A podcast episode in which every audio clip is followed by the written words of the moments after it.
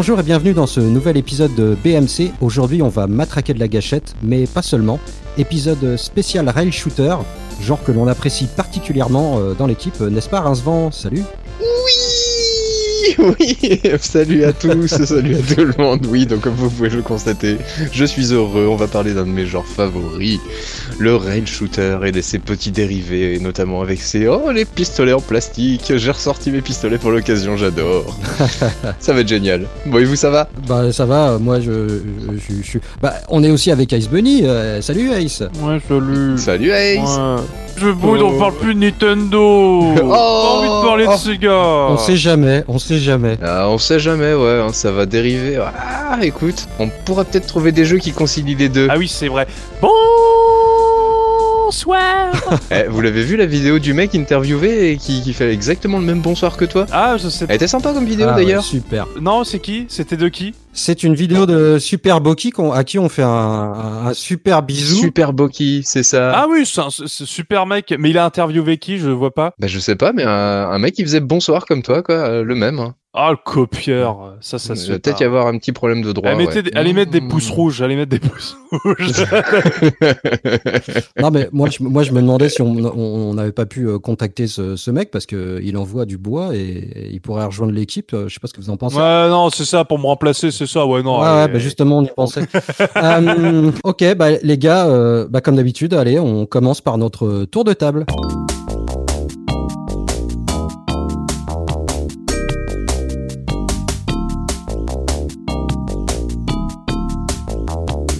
Bon, c'est toi, Rincevent, qui commence euh, pour cet épisode. De quoi tu voulais nous parler? Eh ben, écoutez, je sais plus si j'en ai parlé lors du dernier podcast ou si on en a parlé lors de nos, petites discussions euh, en, off. Privé. Mais voilà, tout à fait. Mais j'ai eu récemment une PlayStation 3. Eh oui. Mmh. Eh oui. Tu en avais un peu parlé dans le, dans le dernier Memory Card. C'était dans le dernier Memory Card, c'est bien ça. Donc oui, j'ai eu une, une, une, PlayStation 3, quoi. Donc tout le monde se souvient bien sûr de la console qui a concurrencé la Xbox, quoi, alors qu'elle avait rien du tout en plus. Quoi. tu veux parler de ce lecteur Blu-ray? Oui, exactement, ce lecteur Blu-ray. Tout ah, à fait. d'accord. C'est un excellent lecteur Blu-ray. C'est un très, bon lecteur Blu-ray. Pour la console, c'est autre chose, mais c'est un excellent lecteur Blu-ray. Non, La malade, il est en train de. Il veut se parler. je crois qu'il a déconnecté. Non, alors moi, je, vais, je vais juste rajouter est-ce que c'est bien la machine sur laquelle devait sortir le troisième jeu de Fumito Ueda? Et j'ai attendu toute la génération pour finalement y jouer sur PS4. Eh bah oui Ah, c'est celle-là Ah, c'est celle-là Oui, en plus, c'était une arnaque. Oui, c'est celle-là. C'est celle-là. Oui, oui, oui, tout à fait. D'ailleurs, alors juste pour parler, sache que euh, il y a des grosses rumeurs qui disent que le jeu n'aurait jamais pu euh, sortir sur PS3 parce que euh, lors de sa première annonce en 2009, donc on parle de mm. The Last Guardian, la vidéo de présentation de 2009 est une vidéo accélérée. eh oui, j'avais entendu parler de cette rumeur. Ouais. Non mais je sais pas si vous l'avez fait, mais euh, moi je l'ai fait sur donc sur la PS4 Pro et il rame déjà sur la Pro. Donc t'imagines la 3 c'était pas possible. Non, en effet, ouais. Tu veux alors tu veux alors juste on finit rapidement sur Last Guardian. Sache que tu pourras y jouer sur PS5. Oui. Mais si tu veux avoir le 60 frames, il faut l'avoir en version disque. Ah bah c'est bon. Oui, mais si tu l'as en version dématérialisée, bah tu peux pas l'avoir en 60 frames parce que t'as les mises à jour. Le jour où j'achète une PS5, ça sera la, ça sera la version euh, disque. Hein. Bon, on va pas refaire un memory card comme la, la, la dernier BMC. Non, vas-y, alors, euh, la PS3. Il y, a quand même des, des, punaises de bons jeux au niveau exclusivité, il y a quand même, ça, ça, reste une belle pointure, quoi. Et puis en plus, on me l'a donné, donc en fait, je, vais évidemment. Euh, je vais pas, je vais pas non plus euh, faire la fine bouche. On m'a donné cette PlayStation 3, absolument magnifique, donc je l'ai accueillie à la maison, quoi, et bah malheureusement, oui, d'accord, je la chambre, j'aime pas, enfin voilà, je fais mon, mon Xbox fan, mais que je ne suis pas évidemment, quoi. Et donc j'ai décidé de, de l'accueillir correctement et puis bah pour qu'elle soit un petit peu un petit peu euh, mieux dans son nouvelle euh, dans sa nouvelle habitation de, chez moi, et bah j'ai décidé tout simplement de la mettre un petit peu en cohabitation avec ma PS Vita. C'était un petit peu ma première expérience avec la PlayStation 3. Je me suis dit pour lui redonner confiance, bah je vais je vais je vais comme ça la la la la, la, mettre avec la PS Vita pour qu'elle soit bien dans son petit environnement quoi. Et là bah l'accouplement a été laborieux. Ouais, mais l'accouplement était très très laborieux, quoi. euh, des, des codes difficiles à rentrer, des mots de passe, des patins, des coups fins, ça a été, ça a été difficile, quoi. Et puis en plus, En même temps, quelle idée. bah l'idée en fait, c'était que je me disais, tiens, ça pourrait faire comme une, une sorte de Wii U un petit peu. On pourrait déporter l'écran de la télé sur la, la PS Mais Vita. non, c'est avec la PS4, ça. C'est pas avec la PS3 que tu Mais voilà, voilà, voilà, voilà, ça marche pas exactement. Moi, je m'attendais à faire un petit God of War sur l'écran de Vita avec la PlayStation allumée, quoi. Et bah, bah non, en fait, ça marche pas du tout, quoi. Alors, tu pourras faire un God of War avec ton écran de Vita, mais il faut avoir une PS4. Ah, Et la version remasterisée de God of War, de God of War 3. Bon, ça va, ça va m'arriver dans 7-8 ans à peu près, je pense. Je pense. Au rythme où je vais. Non, c'est assez étrange parce que moi, j'ai souvenir d'avoir euh, tâté du remaster PS3 de justement de voilà, Ico et Shadow of the Colossus, et on y revient. Et à l'époque, j'avais encore ma PS Vita et, euh, et j'avais essayé ce remote euh, play, ça ne marchait pas. Voilà. Donc, si, le fait d'avoir essayé, c'est que c'était quand même proposé comme euh, comme une- un truc euh, valable, quoi. Enfin, tu vois. Bah voilà. Alors, moi, il me semble que la, connecti- la connectivité PS3, PS Vita, c'est pour les jeux surtout, puisque tu avais Oui. à l'époque euh, le crossplay et également le cross-save et le cross-buy. Donc, en gros, ce que fait la politique de Microsoft maintenant, Sony l'avait fait avant. Mhm. Euh, donc c'est exactement plus la même politique. La même politique, c'est t'achètes un jeu sur PS3, tu l'as, t'as la version Vita offerte, et ainsi de suite. Et euh, Ah oui, c'était il y, avait il y avait cette possibilité où t'avais des jeux qui étaient cross compatibles. Oui. Euh, plus que des où tu peux jouer à tes jeux PS3 sur PS Vita. Ah ouais, mais j'ai fait mieux quand même, parce que c'est quand même le point positif. Enfin, positif, c'est relatif. C'est euh, tout simplement que j'ai quand même réussi. J'ai euh, GT Prologue, alors je sais plus lequel, GT, GT 5, Grand Turismo 5 ou dans Grand Turismo 6 Ça doit être le 5, ouais. ouais. Ça doit être le 5, il me semble. Vous savez, la, la démo payante, vous vous rappelez? Oui, le Oui, 5. oui, c'est le, pro- c'est le prologue de Gran Turismo 5, oui. Voilà, la démo payante, quoi. Ça, c'était aussi un concept, ça, chez, chez, chez Sony, c'était assez magnifique, quoi. Et ben, en fait, dans Grand Turismo 5, tu branches ta PS Vita, ça fait le rétroviseur de ta voiture. Eh, Pardon. comment j'étais, j'étais, Eh, c'est pas mal, hein. Et c'est pas mal du tout, non? Non, mais attends, ça claque, quoi. Tu l'as scotché euh, sur un casque euh, pour... Non, je l'ai mis à côté deux minutes, j'ai vu le truc que ça faisait, je l'ai éteint. C'est- J'ai fait, bon, ok, ça sert à rien. C'est comme, c'est comme le deuxième mot d'alcool, ça sert pas. Il a, il a vu ça, il a fait Eh, mais ça aurait été bien sur Wii U. Mais j'ai pas ce truc. mais ouais, c'est ça, c'est un petit peu ça. Bon, ça aurait été un peu encombrant comme rétroviseur, le, le, le gamepad, quand même, hein, faut bien le dire. Mais bref, euh, Ah, donc pour l'instant, t'as pas, de- pas de kiff euh, sur ta PlayStation 3, quoi. Ah bah attends, c'est pas fini quoi, c'est pas comme Ah, si euh, ok. l'histoire allait s'arrêter là. Bah non non non, moi je suis Ouais. pas rancunier quoi. Donc je lui mets God of War 3 quand même dans les dans, dans, dans, dans le lecteur, histoire de faire un bon petit jeu quoi, pour qu'elle se sente quand même bien à l'aise, tu vois, malgré cette expérience un peu foirée quoi. Et Mhm. donc euh, bah elle m'a fait une superbe mise à jour suivie d'une installation, donc ça a quand même pris pas mal de temps, hein. C'est sympa ça aussi. Oh, surtout que les, mises à jour de la PS3 elles sont immenses. Non, mais je connaissais pas ça moi sur Xbox. On pouvait installer le jeu sur Xbox. De temps en temps, il y avait des mises à jour, mais, mais, mais, mais ça allait vite. Là, c'est surtout quand le, sur Xbox, les mises à jour étaient indépendantes et que tu, euh, tu laissais le, la mise à jour se faire. Ensuite, c'était bon. Sur Ouais. PS3, faut que tu installes la mise à jour, faut que tu patientes. C'est long. C'est euh, c'est vraiment. Ça ne peut pas se faire en tâche de. Voilà, c'est vraiment ultra laborieux. Ah bah ouais, mention spéciale à Metal Gear Solid 4 pour ça, euh, et t'as carrément euh, Solid Snake qui fume une clope. Oh c'est là là magnifique. là là là. Bah, je me suis barré moi en fait, j'ai laissé tourner, j'en ai eu le cul. Ah oui, bien sûr. Bah, bien sûr. non mais je vous jure quoi. Et là, et là donc bah ouais, j'ai quand même mis God of War 3. Et là bah bah redéception quoi. Comme Oh, bah non. mais c'est clair. Bah ah ouais non d'accord. Ok le, le jeu est magnifique, tout ce que tu veux, il en il en fout plein les yeux. Je suis d'accord quoi. Mais bon moi de mon point de vue, euh, on t'envoie le premier niveau où t'as un Kratos qui est surdimensionné, qui qui est défoncé à la haine et à la colère. Il est ultra puissant de la mort qui tue. Tu joues comme ça pendant 10 minutes, un quart d'heure, et hop, un petit petit caprice scénaristique, on va dire, grosso modo. Allez hop, c'est bon, Kratos, il a plus rien, il est tout à poil, il est tout pourri comme personnage. Et tu dois recommencer tout un jeu complet pour récupérer ses pouvoirs, que j'ai déjà fait quatre fois, parce que je me suis tapé les God of War, les deux sur PlayStation 2. Je me suis fait les deux sur euh, la PSP également. PSP. Donc ça fait cinq fois, c'est la cinquième fois qu'ils me font le coup du euh, Kratos n'a pas de pouvoir, faut tout récupérer pour aller péter la gueule aux vieux. Bah j'ai fait bah non j'ai pas envie, j'ai éteint le jeu. Ah, t'es dur, Donc, voilà quoi. Donc super, mes expériences avec la PlayStation 3, c'est dur là franchement. Là ça commence vraiment à faire beaucoup quoi. Mais bon, faut quand même se rassurer. Allez, l'histoire finit bien quand même, finissons par un happy end. Yeah, je suis quand même fait Uncharted 2 notamment et je vais commencer Uncharted 3 et ça c'est excellent comme jeu, c'est absolument génial. Metal Gear Solid T'as 4. pas fait le 1 Non, j'ai pas fait le 1. Il est sympa, le 1. Mais je l'ai déjà fait. En fait, Bah, dé- Franchement, le 1 il est sympa, le 1 est sympa, euh, sympa. Il est sympa, il est, Il est euh, sympa de Noël. Oui, j'ai du mal avec ces deux mots. Il est sympathique, il est pas très long. Et l'histoire est assez fun pour le coup, donc je te conseille de faire le. Ah ouais, bah je le ferai. Suis- euh, ça devrait se trouver à pas très cher, donc à mon avis, je le, je le taperai. Non, il, il très- il est, euh, il est- les Uncharted sont euh, pas chers du Non, tout. ils sont- le 2 et le 3 déjà je les ai eu pour rien du tout. Et puis j'ai je me suis fait aussi du Motorstorm, Ça, c'est euh, je me cool, suis ça. fait j'ai Oh, c'est- ça c'est cool. voilà, donc du coup euh, l'expérience fut laborieuse au départ, mais disons que voilà, le couple va mieux finalement, elle s'est elle s'est à peu près bien appropriée la maison et ça va, je commence à m'approprier la PlayStation 3. J'ai hâte de me faire un petit Last of Us ou en fait j'ai pas hâte de faire un Last of Us parce que c'est pareil, il y a eu tellement de bruit autour que du coup j'ai peur d'être déçu et que ce soit pas aussi bien que je ne l'espère.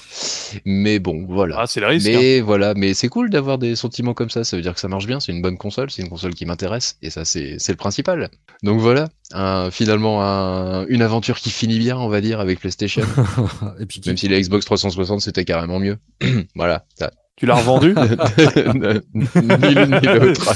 Ouais, c'est- une aventure Ah, qui ne fait peut-être que de commencer. euh, Oui, oui, oui, oui, bah je te dis, comme dit, Pour un futur podcast. je vous dirai ça dans le podcast de dans 8 ans quand j'achèterai la PlayStation 4. voilà pour moi. Ok, bah on passe à toi, Ace Bunny. Alors, de toi de ton côté. Alors moi, pour le coup, j'ai pas d'actualité dans le monde du jeu vidéo. Euh, ou plutôt pas d'actualité très intéressante. Donc en fait, j'ai décidé de pas vous parler de jeux vidéo, mais vous parler d'une série que je suis en train de me remater, ou plutôt des saisons que j'avais ratées à l'époque. Je parle de la saison 11 de Doctor Who. Est-ce que vous regardez Doctor Who, messieurs Pas du tout. Sporadiquement, je dirais. D'accord, donc euh, juste pour résumer pour les personnes qui ne connaissent pas spécifiquement Doctor Who, donc c'est l'histoire du Docteur qui est un alien, un seigneur du temps, qui voyage dans une cabine téléphonique euh, britannique bleue appelée le TARDIS, donc ce qui est son vaisseau spatial qui voyage à travers l'espace et le temps, et il est accompagné d'humains, euh, notamment de terriens, notamment de terriennes euh, britanniques, à voyager dans l'espace et le temps, et il affronte divers extraterrestres, il essaie de résoudre les problèmes de, du monde et euh, de l'univers. Et donc là, en gros, pour faire très simple, il y a eu deux séries Doctor Who. T'as la série d'origine de 63 qui se finit en 89. Et il y a la série actuelle qui euh, a commencé en 2005 avec euh, l'ère Russell T. Davis, comme on l'appelle. Et actuellement, on est à la saison 12. La saison 12 a été finie cette année, sauf que c'est, euh, j'ai raté les deux dernières saisons qui sont les airs Chris Chibnall avec euh, la première docteur, le premier docteur incarné par une femme, euh, en l'occurrence Jodie Whittaker, et donc, euh, vu qu'ils sont actuellement en diffusion sur Ah. Énergie 12, oui, j'ai dit Énergie 12, je sais, j'ai très honte, je me sens très sale. Et ben, j'en ai profité de, pour regarder Doctor Who, en fait, cette, le- les deux dernières saisons que j'avais pas pu faire, puisqu'ils ne sont pas disponibles en SVOT sur Netflix ou euh, Prime Video. Ce qui est très dommage parce que sur, euh, au passage sur Netflix ou euh, Prime Video, il n'y a que la période euh, Steven Moffat, donc la saison, les saisons 5 à 10, et il n'y a pas les saisons 1 à 4, euh, qui, est ma période préférée. Mais ceci est une parenthèse. Et c'est donc j'ai décidé en fait de me refaire les saisons qui sont actuellement diffusées sur Énergie 12 et également qui sont disponibles en replay sur énergie12.fr. Et j'en suis actuellement à la moitié de la saison, il y a 10 épisodes pour information. Et euh, j'avais entendu des critiques assez euh, mitigées, voire négatives sur cette nouvelle saison. Euh, avec un, un, un showrunner, donc Richie Knoll, qui était assez critiqué pour ses choix de scénario. Et bah ma foi, pour les cinq épisodes que pour l'instant j'ai vus, et ben c'est c'est c'est franchement fun. J'aime beaucoup les, les épisodes qu'on euh, qu'on a à faire. Donc euh, il y a l'épisode introductif du 13e Docteur, donc qui est incarné par Jodie Whittaker, qui avait fait assez polémique malheureusement parce que c'est une femme qui prend le rôle du Docteur, qui a été euh, pendant euh, plus de 50 ans incarné par un homme, euh, par des hommes pour être exact. Donc c'est assez dommage qu'elle a subi la foudre de certains spectateurs. Elle est excellente dans le rôle, il y a aucun souci. Elle fait un peu mécano de l'espace et ça c'est assez cool. Je dirais que c'est surtout les trois compagnons qui l'accompagnent qui sont un peu faibles au niveau de leur personnage. Mais les cinq épisodes que j'ai vus, donc la femme qui venait d'ailleurs, le monument fantôme, Rosa, Arachnid au, au Royaume-Uni et le casse-tête de Tsungara, de Suranga, sont des épisodes vraiment chouettes et mention spéciale est l'épisode Rosa qui se déroule dans les années 50 aux États-Unis et se concentre sur la vie de Rosa Parks. Donc, euh, et notamment le moment où elle refuse de céder sa place à un blanc dans un bus qui va mettre fin aux, aux lois ségrégationnistes euh, aux États-Unis. Donc c'est un épisode qui était euh, vraiment Ah bah, tu fais bien de préciser quand même, hein, parce que moi j'étais parti sur Rosanne, la série télé, Ah oui. et ça donnait pas du tout le même style de truc. Ah non, non, rien à voir pour le coup. Et justement, ce qui est... Mon Dieu. J'ai eu des images bizarres de Doctor Who et Rosanne, ça m'a fait Désolé. bizarre. Justement, c'est moi, c'est- c'est tout le truc qui est super avec Doctor Who, c'est qu'il peut pas, il, se, il peut se passer tout et n'importe quoi, et ça reste assez cohérent. Il peut se passer des, Bah, il peut se passer des, on peut revivre des moments historiques de notre histoire, mais également aller de- totalement dans de la SF. Et euh, c'est vraiment super Doctor Who pour ça. Donc pour l'instant, euh, une saison 5 qui, une saison 11 pardon, qui commence très bien de mon côté. Et tu, tu as regardé 5 épisodes, tu te les, tu te les bouffes à, à- quel rythme? Euh, un ou deux épisodes par jour, ça dépend euh, combien il y a d'épisodes en rediff. C'est des épisodes de, de 45 minutes à peu près ou- 45 minutes, euh, oui. Donc, Ouais, le- donc et il y en a 10 euh, pour, pour ces nouvelles saisons 11 et 12. Donc là, il y a que la saison 11 qui est dispo. Je vous trouve euh, très raisonnable, Ice Bunny. parce que, en général, moi, je m'en bouffe euh, jusqu'à Ah oui, oui, 4 c'est- heures du mat quand je commence. C'est pour ça que je regarde pas, parce que ça. Euh, pff, tu passes toute ta vie à regarder des séries après. C'est Ah, surtout que là, je, suis- je suis limité aux, euh, aux rediffusions d'énergie douce qui les diffuse un par jour ah, euh, ouais. sur sa chaîne de télévision. Ensuite, ils sont rediffusés sur son site. C'est pour ça que je suis limité. Mais, ce- mais c'est un rythme que j'aime bien. C'est un petit peu le, le rituel d'après une journée de boulot. J'ai regardé un épisode de Doctor Who et je me fais, je me fais kiffer. Bah, c'est cool. Si tu kiffes, surtout, surtout en ce moment, euh, c'est important de, de kiffer au max. Carrément. Faire des trucs sympas aussi. C'est important de kiffer. Ouais, kiffer. Donc si jamais vous avez envie de regarder Doctor Who, commencez par la saison 1 de, de 2005. euh, C'est une excellente série. Ok, bah c'est noté. Euh, merci pour ce, cette petite roco. Et moi j'ai juste une question sur euh, Doctor Who. Est-ce qu'il y a toujours les Daleks? Sais, les extraterrestres en forme de, de, de poubelle, boîte de conserve là Ils apparaissent dans certains épisodes, oui, je ne te dirai pas lesquels. Ah yes Ah c'est bien, faut que je regarde alors. Et je- c'est et c'est pour ça que je voulais... C'est C'est pour la- les méchants les plus pétés que j'ai jamais vus dans une série, ils sont géniaux. Mais Je c'est pour ça que je voulais parler de... Vu que j'avais pas d'actuel jeux vidéo, je voulais parler de séries télé, parce que ça peut changer parfois, de pas, pas de parler que de jeux vidéo dans Euh, notre carrément, moi, je suis tout à fait d'accord. Bah oui, ça fait du bien. Bah oui, tout à fait. Sinon on te l'aurait dit, on t'aurait censuré. C'est tout pour moi Mais bah, c'est très bien, c'est très bien. Et toi Malone L'actualité Euh, Moi, moi, une actualité, euh, ouais, jeux vidéo, mais pas, euh, pas, pas vraiment. euh, donc, euh, si je vous fais, euh, alors, je vais peut-être très mal le faire. hein. Daytona. Daytona. Let's go away. Let's go away. Et bah, tout le monde, tout le monde connaît, euh, pratiquement tout le monde connaît ce morceau. Et euh, bah, sur YouTube, euh, j'ai regardé sur la chaîne d'Archipel l'interview de Takenobu Mitsuyoshi, qui, a, qui est sound creator puis auteur-compositeur chez Sega. Euh, donc le mec euh, nous reçoit dans son studio et revient sur euh, son début de carrière, son arrivée chez Sega. Le mec bah, il est tellement sympa, il est trop cool ce gars, quoi, tu vois. En fait, je l'avais, j'avais jamais vu, je connais pas mal de ses, de, morceaux, mais j'avais jamais, bah, je pense que c'est un des premiers interviews sur ce mec-là. Et donc voilà, et il interprète quelques-uns de ses plus grands succès pour le pour l'interview. Euh, alors des classiques, euh, Mail, euh, King of Speed, Sky High, Let's Go Away pour Daytona. Et il enchaîne avec un Burning Rangers, Burning Heart, Burning Angel. Défonce mon gars, mais oh, j'étais, mais j'ai regardé la vidéo. Il y avait ma, femme à côté de moi. Elle me disait mais, tu- mais tu pleures Bah oui, mais je pleure. C'est trop de bonheur. Franchement, c'était, euh, c'est 20 minutes de plaisir, de, comme j'ai dit, de pur bonheur. Euh, franchement, euh, si vous êtes fan de Sega et que vous n'avez pas vu la vidéo, je mettrai le, le- lien en description. Frisson garanti, quoi. Oh là là, mais quel moment magique. C'était trop beau, donc je voulais vous en parler et foncez voir cette vidéo si vous ne l'avez pas encore vue. Voilà, c'était ma petite roco.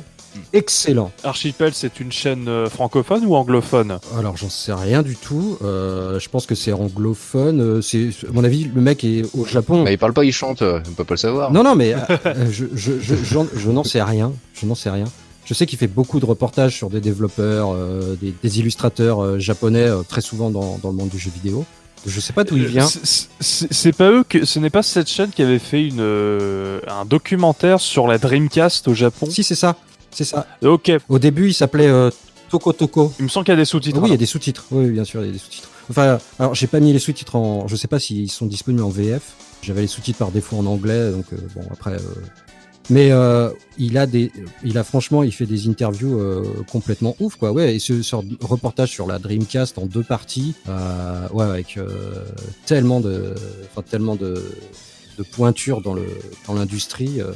Je, voilà. Donc c'est une chaîne qui monte, qui a vraiment du, enfin, qui fait les choses avec talent, avec sensibilité, euh, superbe, superbe. Voilà. Donc une vraie, une vraie chaîne de documentaire sur le jeu vidéo pour le coup. Ah ouais, complètement. Bah, très euh, axé Japon, hein, par contre. Ah bah d'où le- nom, d'où le nom Je suis en Archipel. train de regarder un peu les- le- leurs vidéos, quoi, et celle qu'ils mettent en avant en ce moment, c'est euh, une, une interview de Yoshitaka Amano, le designer de euh, Final Fantasy. Pour ce, euh, ça, a l'air tout à fait intéressant. Oh, il y, a des, euh, il y a des trucs sur la bouffe. Oh, ça me plaît ça. C'est Hmm. fait avec, euh, avec, avec énormément de goût, euh, de bon goût et voilà, grande qualité. Ça a l'air d'être une. Alors, je viens de regarder, ça a l'air d'être une chaîne japonaise pour le Bah, coup, ouais. avec euh, 100% traduit en anglais. Ah bah c'est possible. hein. Moi je, moi j'étais pas sûr. Bah écoute. euh, Bah, le, le truc YouTube m'indique m'indique que la chaîne est au Japon, donc je pense que c'est une chaîne japonaise. D'accord. je peux me tromper, mais euh, Il y a des je chances, pense il y a des chances. japonais. pas sûr que le mec soit japonais, mais bon en tout cas voilà. Bah euh, bon moi c'était Marocco. Euh, Eh bah, bien cool. Voilà. Donc cette, cette interview est euh,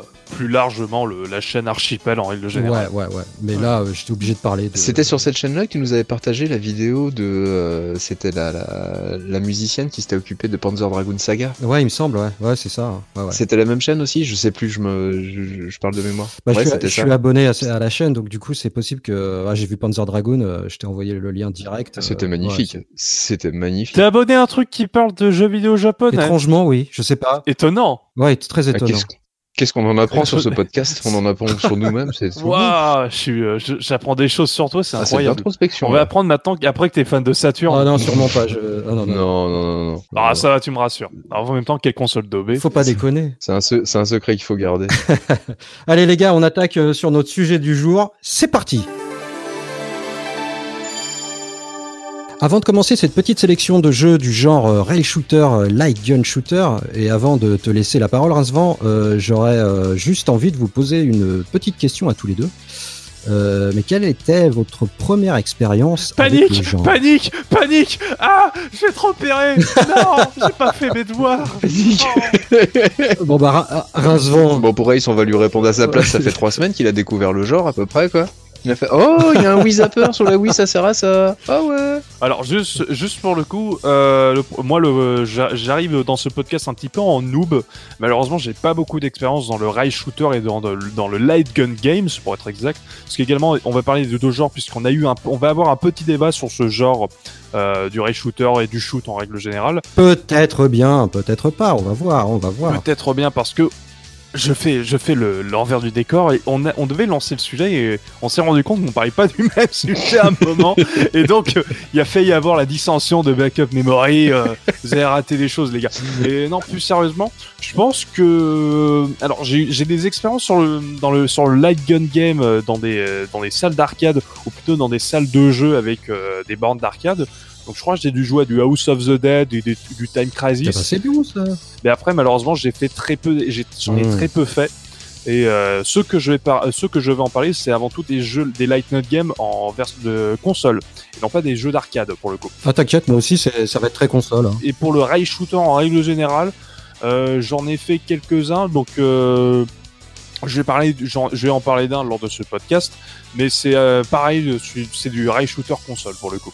Donc euh, très peu d'expérience et que sur des consoles Nintendo. Mais donc ta première c'est plutôt en arcade. Euh, j'en ai fait en arcade et malheureusement là mes souvenirs j'en ai euh, j'en ai aucun souvenir pour le coup. C'est pour ça que je ne peux pas véritablement répondre. Ce que je, je peux juste dire que j'en ai déjà fait. C'est déjà un bon début. c'est déjà pas mal. C'est déjà pas mal. C'est déjà pas mal. c'est bon, je suis pas viré? Non, c'est bon, tu restes. Ah, merci. Allez, on te garde encore jusqu'à la prochaine. Bon. Comment ça, la prochaine? Edouard Rincevant, alors, t'as tâté, t'as tâté du gun euh, à quel âge? Non, donne pas ton âge. Oh là là là là là là là, c'était il y a bien longtemps dans une galaxie lointaine, très lointaine, je dirais. Non, non, non. Ressort tes origines américaines. Non, je vous refais pas l'accent américain, je vous préviens. l'accent de l'Ouest, ça suffit. non, comment dire Ouais, bah oui, oui, bah, j'ai bien eu des, petites, euh, des, des petits débuts d'expérience euh, dans, dans, dans ma prime jeunesse en croisant une bande d'arcade, euh, en allant avec mon papa au bistrot et pendant le temps qu'il sirotait un demi, bah moi j'allais jouer sur la bande d'arcade du, du moment, Mhm. puisque comme je le disais, hein, les, les, les jeux d'arcade se, se trouvaient très souvent dans les cafés chez nous. C'est pour ça qu'en Bretagne, on adore l'arcade. Et d'ailleurs, c'est- c'est dans nos racines. Et donc, du coup, j'ai découvert des opérations Wolf, euh, des cabales, par exemple, où j'en ai des, de vagues souvenirs d'avoir joué à ces jeux-là en arcade, mais pas rien de bien précis. J'ai découvert un peu également ce genre de jeu dans les, sur Amstrad, sur Amstrad CPC, J1128. Avec là encore, c'était Opération Wolf, notamment, que j'avais, j'avais, j'avais copié, très certainement sur une, sur une cassette vierge. À l'époque, déjà, le piratage était déjà aussi euh, la norme, je dirais, dans ce genre de jeu. Ouais, mais celui-là, il avait été tellement vendu qu'à la limite, euh, ah bon. Ouais, c'était pas très grave, ouais, non, on leur volait pas grand chose, quoi, finalement, ça allait. Mais le premier vrai contact, on va dire, c'était sur Master System. Ah, Et non, c'était pas Safari Hunt, qui était avec le Light Phaser, un des jeux intégrés avec le, le, le pack Master System, euh, avec le Light Phaser, le pistolet en plastique. Mais c'était Bank Panic. Et Bank Panic, c'est un jeu d'arcade à l'origine. Donc c'est pour ça, j'allais dire, rassure-toi un petit peu Ace, puisque la plupart des jeux qu'on avait sur console, à l'époque en tout cas, étaient tout simplement tirés des jeux d'arcade, étaient des versions console, des versions arcade d'origine. Ouf Et donc Bank Panic n'échappe pas à la règle, c'était un jeu d'arcade à l'origine. Surtout en plus pour la Master System qui est euh, réputée pour avoir énormément de portages de l'arcade. hein. Ah tout à fait. c'est pour ça qu'on avait une Master System. Hein. Ah bah oui, tout à fait. Et tous les jeux d'arcade, euh, Ah bah oui, attends. C'est pour ça ces gars, mon gars. C'est surtout ça, Outrun Afterburner oh, Mon dieu. Oh, que. Euh, moi, c'est comme toi, euh, comme toi, Rincevent, moi, c'est.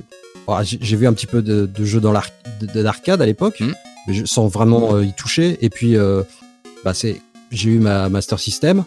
Mhm. Et à l'époque, euh, il faut savoir, euh, je sais pas si t'en parleras après, mais bah, à l'époque, euh, que ça soit chez Sega ou Nintendo, euh, les packs étaient vendus avec des, avec des flingues. Et ouais, Et donc, bah, moi, j'ai découvert, euh, euh, je crois que c'est Missile Commande 3D, un truc comme ça. oh là là, mais donc il fallait, t'avais les lunettes avec, obligatoirement. J'ai eu le pack avec le flingue et les lunettes. Oh là là J'ai eu le pack du petit bourgeois et, et, et voilà, et j'ai découvert, euh, bah, j'ai découvert la VR avant, avant l'heure. Ah complètement Et voilà, et, et j'avoue que c'était pas un super jeu.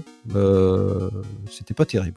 Mais bon, voilà, c'est mon premier rapport avec euh, un pistolet en plastique euh, interactif Ah ouais. sur la télévision. Mais moi, Bank Panic, il y avait même pas le place, il y avait même pas le pistolet. C'était un, un, un rail shooter, mais sans pistolet. Ah ouais, c'était juste. ouais. Ah, tu déplaçais ta cible. Même pas, euh, même pas. C'était encore plus perfide que ça. En fait, euh, tu avais, tu avais 12 portes devant toi. T'es- euh, Grosso merdo, t'étais, étais le shérif d'une, euh, d'un village, enfin, au Far West, et tu devais protéger une banque. Concrètement, en fait, Ouais. tu avais 12 portes devant toi, qui étaient donc di- divisées en quatre écrans. Tu avais trois portes à chaque fois, euh, divisées en quatre écrans, que tu scrollais de gauche à droite ou de droite à gauche. Et donc, en fait, Ouais. quand tu avais les portes s'ouvraient, tu avais le choix entre euh, soit un voleur que tu devais buter, soit un honnête citoyen qui venait, euh, qui venait déposer de l'argent à la banque, ou soit tu tombais sur un gamin qui portait cinq chapeaux et qu'il fallait tirer sur les cinq chapeaux pour avoir des points bonus, mais pas sur le gamin évidemment, parce que sinon euh, c'est pas terrible. Et, et donc voilà quoi. Donc du coup, euh, le but étant donc bien sûr de laisser les gens euh, déposer de l'argent à la banque, de flinguer les chapeaux pour avoir des bonus de points, et bien sûr de tuer les voleurs, parce que un voleur passe, c'est une vie de perdue. C'était hop là, c'était du radical. Et donc en fait, le, le truc c'est que pour Bah, donc, euh, pour ouais. jouer. Ah, je me suis bien renseigné, hein. je, l'ai refait en fait euh, sur émulateur pour le savoir. Non, mais juste, j'avais envie, j'avais envie de te dire, c'est comme quoi euh, les, les, derniers, euh, les derniers jeux d'arcade euh, ont pas inventé grand chose parce que tout est là, quoi, déjà. Ah bah Euh, ouais, ouais, ouais, complètement. hein. Tu sais, euh, le light gun shooter, si tu remontes bien, euh, c'est euh, tu remontes quasiment au temps du, des fêtes foraines où tu tirais à la carabine sur des cibles, en, des pipes en bois et des canards en plastique. C'était les débuts du light gun shooter. hein. Bah là, c'était du gun shooter, euh, il y avait pas de light. voilà, voilà, il n'y avait pas de light. Mais bref, en fait, Banque Panique, tu tirais, en fait, pour tirer, tu avais soit le bouton 1 qui tirait la porte du milieu, le bouton 2 tirait la porte de droite, et il fallait appuyer sur le bouton, la direction haut pour tirer à gauche. parce que gauche et droite, ça te servait à scroller. Ah la vache. Donc tout était dans la mécanique de punaise, faut le, le, le- une porte, un bouton. Donc fallait le réflexe quoi. Le but en fait, le, le- la fin de mission en fait, c'est qu'il fallait que chaque porte en fait ait au moins une personne qui ait déposé de l'argent dedans. Et tu passais au niveau suivant et c'était pareil euh, ad vitam. D'accord. Mais c'était marrant comme jeu quoi. Ça, ça va pas loin, mais c'était marrant. Ok. Bah écoute, j'ai pas l'impression que ça soit du du shooter quoi. J'ai plus l'impression que c'est un genre de comment dire euh, un road Avenger quoi. Tu vois ce que je veux dire? Il y a, il y a un peu de ça. C'est un shooter, c'est pas un like. du Dragon Slayer. euh, non? C'est Bon. c'est un c'est un peu entre les deux. Mais tu vas voir, il y a des il y a, il y a un jeu que j'ai sélectionné dont je vais longuement parler d'ailleurs et tu vas voir que tu trouveras sûrement la même euh, le, le même machin. Mais on va en reparler, on va en reparler, pas de panique. Bah écoute, de toute façon, euh, on va te laisser la parole euh, et on va te laisser nous replonger dans l'historique euh, ou une rétrospective du genre, quelque peu disparu, il est vrai aujourd'hui. Ben, un historique, mais bien sûr, quoi. Donc, euh, bah, revenir sur les origines des, des rail shooters et des light shooters et, autres dérivés, évidemment, bah, c'est revenir à l'époque tout simplement de Space Invaders hein, et encore plus euh, même de, de, de Space Wars carrément, puisque bah, les, les, les Virtua Cop et les Star Fox que l'on connaît si bien, et bah, ils sont ancrés dans l'univers du shmup, du shoot 'em up. Même si dans le cas des light gun shooters, comme je disais tout à l'heure, hein, on, on tirait à la carabine dans les cirques, hein, donc euh, dans les dans les fêtes foraines, pardon. Donc euh, du coup, euh, voilà, les, les racines peuvent aller encore plus loin. La chasse, la préhistoire, enfin on peut aller très très loin. Mais bon, bref, light gun shooter, rail shooter, il y a du scrolling, il y a des ennemis en masse, il y a des power-up. Bon bref, il y a tout le cahier des charges du shoot 'em up qui est là, avec la particularité du scrolling en profondeur pour les rail shooters et en plus de pouvoir tirer avec un gros flingue ou tout autre type d'arme. Mais l'important c'est que ce soit en plastoc et de couleur ridicule en plus si c'est possible. Très important pour les light gun shooters ça également. On se souvient du superbe orange du Nintendo Phaser ou je ne sais quoi. C'était assez magnifique. Le flingue Saturn, il était pas tellement plus, il était pas tellement moins orange, hein, j'ai envie de te dire, euh, je crois. non, mais Euh, c'était la Saturn. Il était bleu, certes, mais t'avais la version japonaise qui était noire, qui était quand même un peu plus pète la classe. C'est aux États-Unis qu'il était rouge, c'est ça Il me semble. Euh, ouais, et le, je sais que pour le deuxième joueur en Europe, en tout cas, moi j'avais voulu l'acheter, mais il était rose. Je l'ai pas acheté. ça m'a calmé. non, ça m'a calmé direct. Je Non, merci, sans façon. Et bref, les deux genres euh, se sont démocratisés dans les années 80. On peut citer par exemple des Tempest d'Atari qui introduisaient l'effet de perspective. Il n'y avait pas de scrolling encore à l'époque, mais et donc on appelait ça des tube shooters. Enfin, en tout cas, on a appelé ça euh, par la suite des, ce qu'on appelle des tube shooters. Il y a eu des dérivés après, quoi. Mais vraiment avec un, un effet de perspective, et ben c'est Buck Rogers Planet of Zoom qui utilisera le sprite scaling pour donner cet effet de profondeur et ainsi donner cet effet d'aller en avant. Alors le sprite scaling, tout le monde connaît évidemment puisque ça a donné lieu aux Ouais, deux, évidemment. deux plus gros fleurons peut-être du, du rail shooter euh, qui, qui, qui soit dans les années 80. Alors au choix, hein, vous en avez deux, les deux sont aussi bons l'un que l'autre. Space Harrier, Voilà. J'allais dire Space Error et l'autre, je vois pas. Euh, si, bah, euh, Afterburner. Bah, Afterburner, voilà exactement quoi, Spersayer, Afterburner, tous deux signés bien évidemment par Sega. Ah, ça fait du bien de parler de Sega. oh, putain, pardon. Désolé, mais ça m'a fait. Je te l'avais promis. Ah oui. Promesse, euh, c'est bon. promesse, euh, promesse tenue. Ah, mais je vais en rajouter une dose en plus, tu n'imagines même pas à quel point. vous Quoi. voulez que je vous laisse entre vous, c'est ça mais non, maintenant tu fais partie, t'as une Dreamcast et une Vous Saturn. voulez que je vous tienne la chandelle, ça Viens te blottir euh, contre Maître Sega avec nous. Mais oui, t'inquiète. Toi aussi tu vas découvrir les jeux vidéo. Mais t'as une Saturn et une Dreamcast, qu'est-ce que tu racontes? T'inquiète pas, elles, ont- elles sont servies pour allumer la cheminée. Oh non. Le plastique, ça brûle bien. Ouais, ouais. bon, on, on laisse Rincevent finir son, son, son historique là. Oui, Ah, oui, oui. Ah là là là. C'est important. Les indisciplinés, mais c'est pas grave. Donc ensuite, les années 80, bah, les années 90 évidemment, et les années 90 c'est quoi? Eh ben c'est la PlayStation et sa 3D notamment, et ça nous apporte eh ben, des, des, des grosses stars encore une fois dans le, dans le- en matière de rail shooter, hein, des Starblade de Namco, des Star Fox de Nintendo, et bien évidemment des Panzer Dragoon de ah Sega, ouais c'est trop bien. ah. Ouais, mais Star Fox, c'était mieux quand même. Ouais, mais Sega, Sega. Euh, Bon, d'un autre côté, euh, ça se discute. voilà. Et puis d'un autre côté, je vous avoue que les années 90, au début en tout cas, ça a aussi apporté son, son, son lot de jeux, je dirais, un petit peu plus exotique. Vous voyez, genre par exemple des jeux full motion vidéo, si ça commence à vous parler un petit peu plus. Ah, le méga CD. Et le Mega CD Ouais. notamment nous a apporté de, de, de superbes Seawar Shark ou Microcosme. Vous Ah, souvenez-vous oui. de Cobra Command Ah, oui. aussi, n'est-ce pas? Le, le, le Road Avenger, qu'on croyait que c'était le Road Avenger en hélicoptère, mais, mais en fait non. Mais non. Non, c'était pas ça. Moi, je me souviens de la CDI avec euh, Mad Dog McCree. Ah ouais.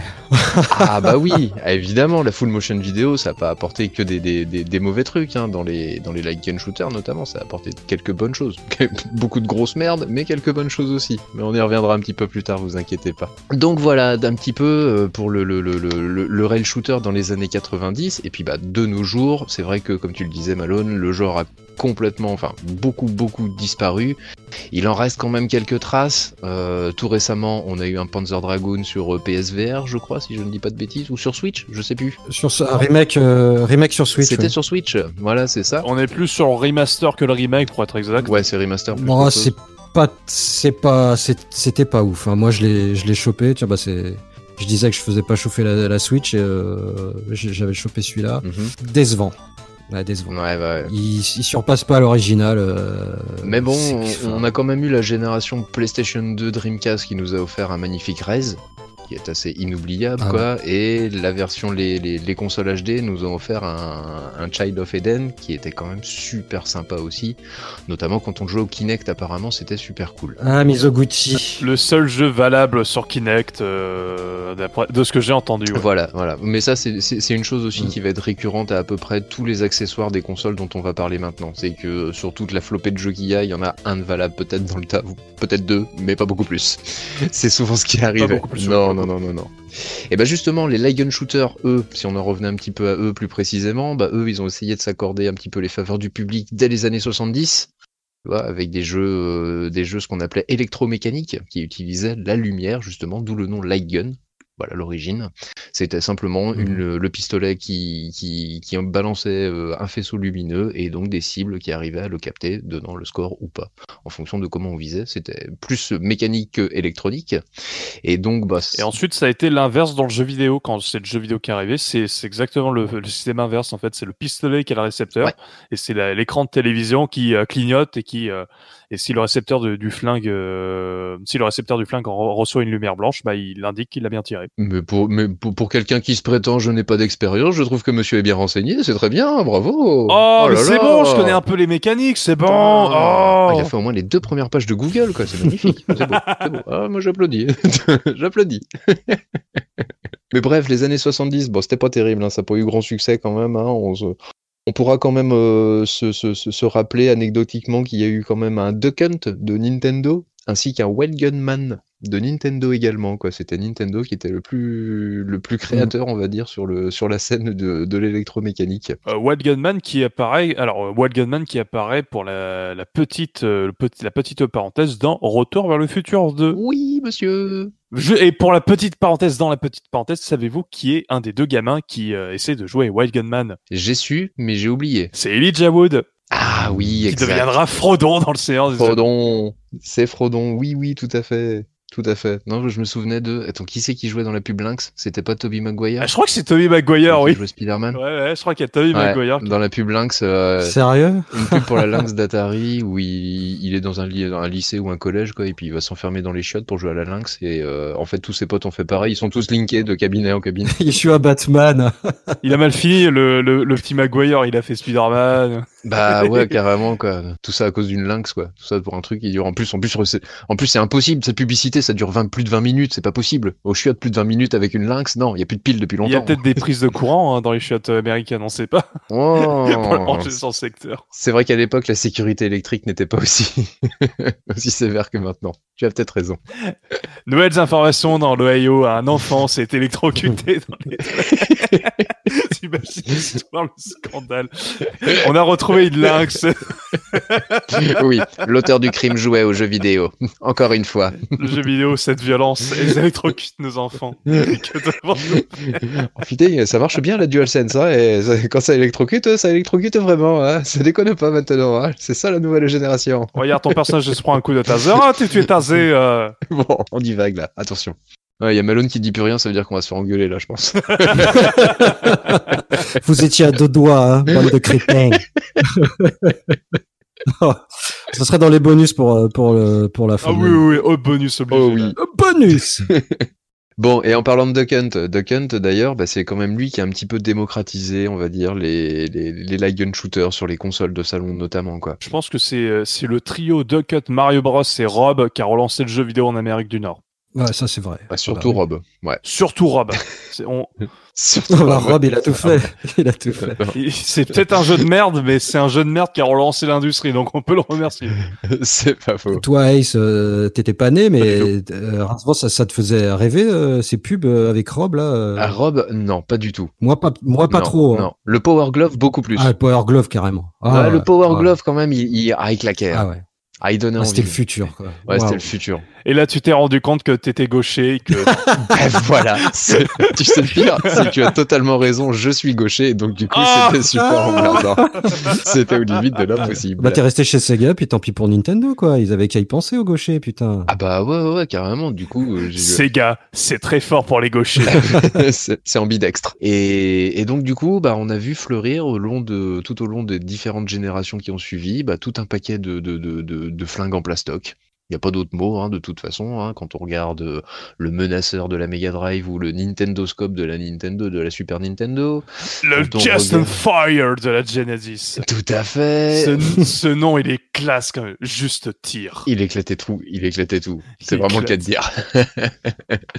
Et tu avais bien sûr le super Guncon, Guncon. Je sais pas qu'est-ce qui est le plus stupide à dire en fait sur la PlayStation. Moi je un, je c'est un un Guncon ou Guncon. une Guncon? Ça voilà quoi. Ça. Je crois que c'est le, c'est le GunCon, ouais. Juste pour information, le gun, à partir de Voilà. la PlayStation, en fait, les flingues en fait qui étaient vendues pour les consoles, ils utilisaient le signal de synchronisation vidéo pour en fait savoir où est-ce que tu tirais précisément. Ah ouais. Ce qui fait que en fait, faut, euh, si tu veux jouer en RGB, il faut un câble particulier pour pouvoir faire ça. Euh, c'est parce que tu ne peux pas, soit c'est du composite ou du euh, YQV pour jouer avec euh, les, les, les, les pistolets de cette génération. D'accord.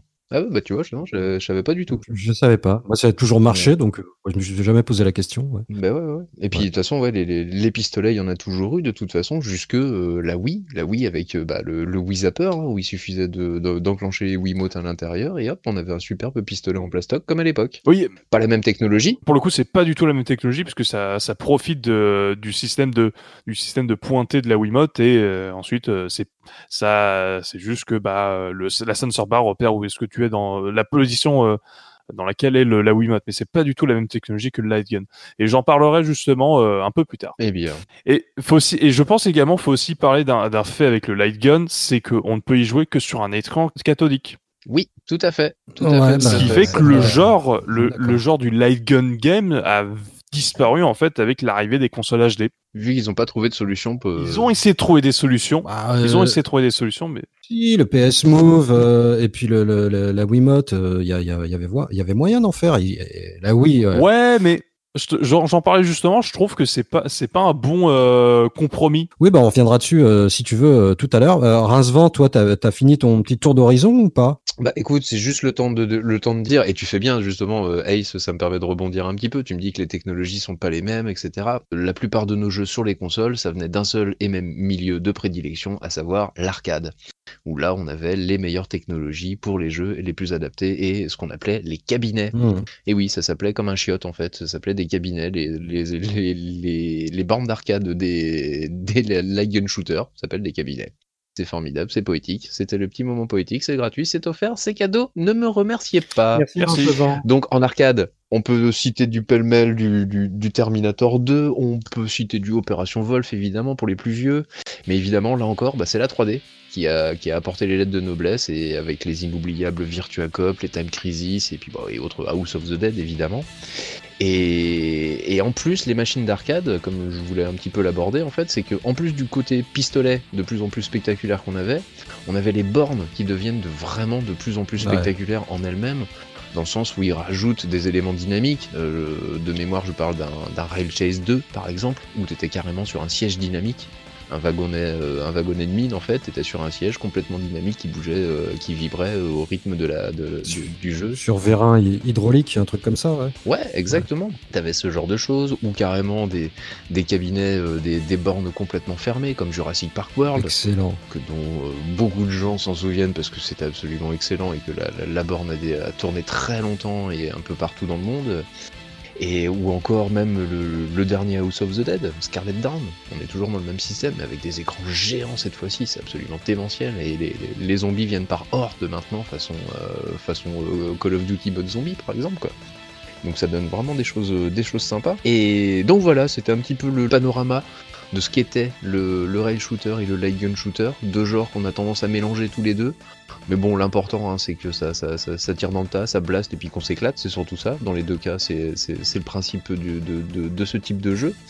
Donc voilà à peu près ce que je pouvais vous en dire, à part que, bon, bah maintenant, oui, le, le, le, le, genre est un petit peu mort, il y a encore un petit peu des petits soubresauts grâce à la Wii, par exemple, qui a, qui a vu pas mal de conversions arcade. Ou des jeux comme Rambo. Ah oui. Ouais, bah ou, ou pas, c'est pas forcément les bons exemples, tu vois.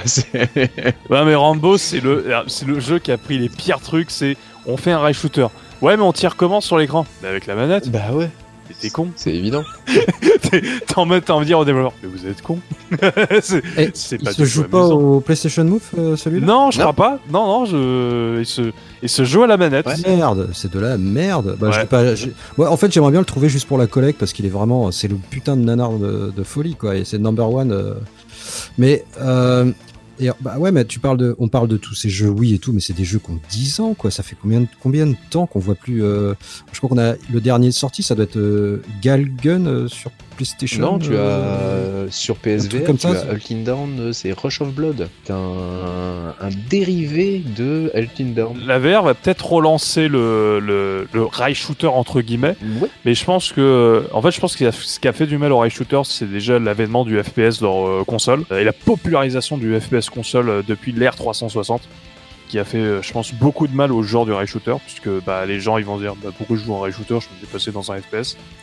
Euh, C'est con à dire, mais euh, je pense qu'il y a pas mal de gens qui, euh, qui ont, une- qui ont ce- cette réflexion. Eh ben, moi, je te dis, c'est con à dire parce que c'est pas du tout la même chose, merde. C'est pas la même chose, mais euh, nous, on est des joueurs passionnés de- du média et qu'un un joueur occasionnel ou quelqu'un qui, quelqu'un qui joue très occasionnellement aux jeux, aux jeux vidéo, euh, pour lui, il préfère, je pense qu'il il préfère faire jouer au genre de prédilection. Euh, lors de sa, dans lors de la période putain je me suis en train de me paumer je Ah ouais, on te, laisse, on te laisse te couler tout seul quoi. Comparer du rail shooter et du FPS, mais tu serais devant moi, je te non mais, mais- mais vous voyez ce que je veux dire euh. Mais oui, mais oui, le, rail- C'est le light gun shooter, disons que le FPS est un, un- une espèce d'enfant dégénéré du, euh, du light gun shooter. Voilà c'est pas ce que je voulais dire je me suis embrouillé Oui, mais c'est pas ce qu'il voulait dire. Non, mais on peut, on peut jouer à Call of et on peut jouer à Rez. L'un n'empêche pas l'autre et on peut être passionné pour les deux. oui Voilà. Mais c'est pas du tout le même, euh, c'est pas, le- c'est pas le même délire. Bah, je vous propose d'enchaîner avec, euh, bah, justement, cette petite euh, sélection qu'on a préparée pour vous. Et les gars, cette fois, j'ai envie de commencer. Oh, Si ça vous dérange pas. Parce Oh que, là là, bah, monsieur le président, il vous en prie, il vous en prie, votre honneur, passez, Bon, bah, passez. alors je commence. Euh, donc je vais vous parler d'un rail shooter euh, action-aventure euh, sorti en 2005 sur GameCube et PS2 et développé par le studio euh, Grasshopper, édité par Capcom. Non, non, non, tu reparles pas de ce jeu. Non, tu de reparles. quoi quel jeu On a déjà fait un podcast. Non, non, non, non. On a déjà non, fait un non, podcast sur ce jeu. non. Killer 7, je me casse aussi, je lâche mon casque et je me barre. Mais j'en ai jamais parlé de Killer 7, de quoi, de quoi vous parlez Et je te l'ai déjà dit, ce n'est pas un rail shooter. Non, non, Non. non, et non, je ne suis pas Non. Ouais, d'accord. C'était pour, c'était pour déconner évidemment, donc euh, bah non, mais évidemment je vous laisse, euh, je vous laisse la main. Euh, qui veut commencer? Ace, tu veux commencer? Euh, non, en vrai, par contre, si tu veux vraiment commencer, y a pas de souci. hein.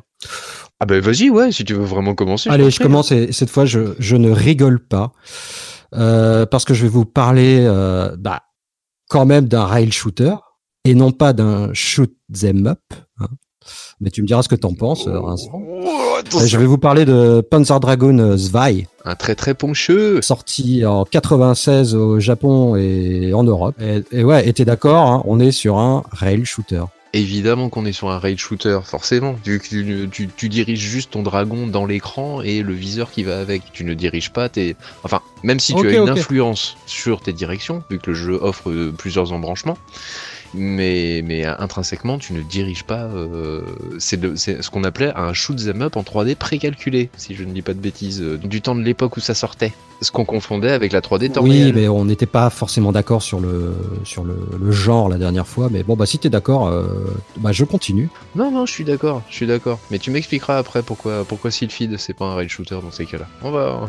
T'inquiète, on va se battre. Alors, euh, donc ce jeu euh, édité évidemment par Sega sur euh, bah, sur la Sega Saturn, dirigé par Tomohiro Kondo, qui fait partie de- d'évidemment de la team Andromeda. Donc l'épisode se passe 20 ans après le premier épisode. On y incarne un jeune garçon du nom de Lindy, qui est éleveur de Colias dans son village à Elpi. Il découvre un petit Colias qui a un signe particulier, le cache dans sa cahute. Voilà, le temps euh, se passe, euh, le petit Colias a grandi et il se rend compte que bah ah, c'est un dragon. Donc euh, il apprivoise son dragon, il le monte et là un jour euh, le village, son village est détruit par un énorme vaisseau qu'on appelle le Shell Cool. Donc les deux nouveaux amis décident de, de se venger. On contrôle lundi à dos de son dragon. Euh, c'est à peu près la même formule que le premier épisode, c'est-à-dire que donc on lock euh, ses ennemis avec le dragon qui balance des, des, des gros lasers, donc on peut locker je ne sais plus combien, peut-être une 8, 8 ou 10 ennemis. Euh... Ça augmente en fonction de ton dragon évolue en fait. Au fur et à mesure, ton dragon évolue en, en différentes possibilités et tu peux augmenter ou diminuer justement selon Oui, voilà. ouais. Donc un appui long euh, sur le bouton, euh, on lock tous les ennemis et en relâchant le bouton, euh, t'as un f- des faisceaux de laser qui, qui vont défoncer euh, bah, euh, tous les ennemis. Et on shoot avec euh, le pistolet de lundi, voilà, donc en matraquant le bouton de tir. On a quelques nouveautés dans cet épisode, à savoir l'attaque berserk. C'est une donc c'est une attaque bon, qui balance des lasers, mais plus gros que que l'écran et qui défonce tout quoi. Et on a aussi l'arrivée de l'évolution de son dragon. Mais j'en parlerai euh, à nouveau un petit peu plus tard. Donc on y on y retrouve euh, différentes routes. Donc euh, ça c'est une nouveauté par rapport au premier épisode. Il y a, euh, il y a environ six euh, niveaux, parce que je compte pas le, le tuto euh, qui est vraiment un tout petit niveau et puis le, le last épisode qui n'est que le, le combat certes épique mais contre le, le, dernier boss. Je voulais juste revenir sur l'épisode 2 qui se passe dans le canyon. Alors euh, moi je sais que la première fois que je l'ai fait, euh, Razvan, je, je suis sûr que tu l'as fait. Mais oui. Ace, je, je, je crois pas, mais Alors, là, pour le coup, je suis totalement euh, newbie dans la, la, la, la, licence Panzer Dragon. D'ailleurs, je, moi, c'est juste une petite question. euh, Peut-être que tu vas expliquer pourquoi, mais pourquoi tu veux spécifiquement parler du deuxième épisode? Parce que le premier, on en parle tout le temps, on parle tout le temps du premier. Et voilà, je voulais euh, parler du 2 parce que c'est un des plus beaux euh, et techniquement réussis jeux de la Saturne. Voilà, donc euh, il- D'accord. bah, le premier a cette aura qui- qu'il aura toujours, hein, on peut pas lui enlever ça, mais voilà, le 2, on en, je- selon moi, on n'en parle peut-être pas forcément assez. euh. C'est la version la plus aboutie de Panzer Dragoon en fait. D'accord. Donc c'est en fait c'est le euh, il a il a amélioré ce qu'il avait amélioré, mais gardé l'essentiel du premier épisode, si j'ai bien compris. Il est bigger et louder, ouais, voilà, exactement quoi. C'est, c'est... D'accord.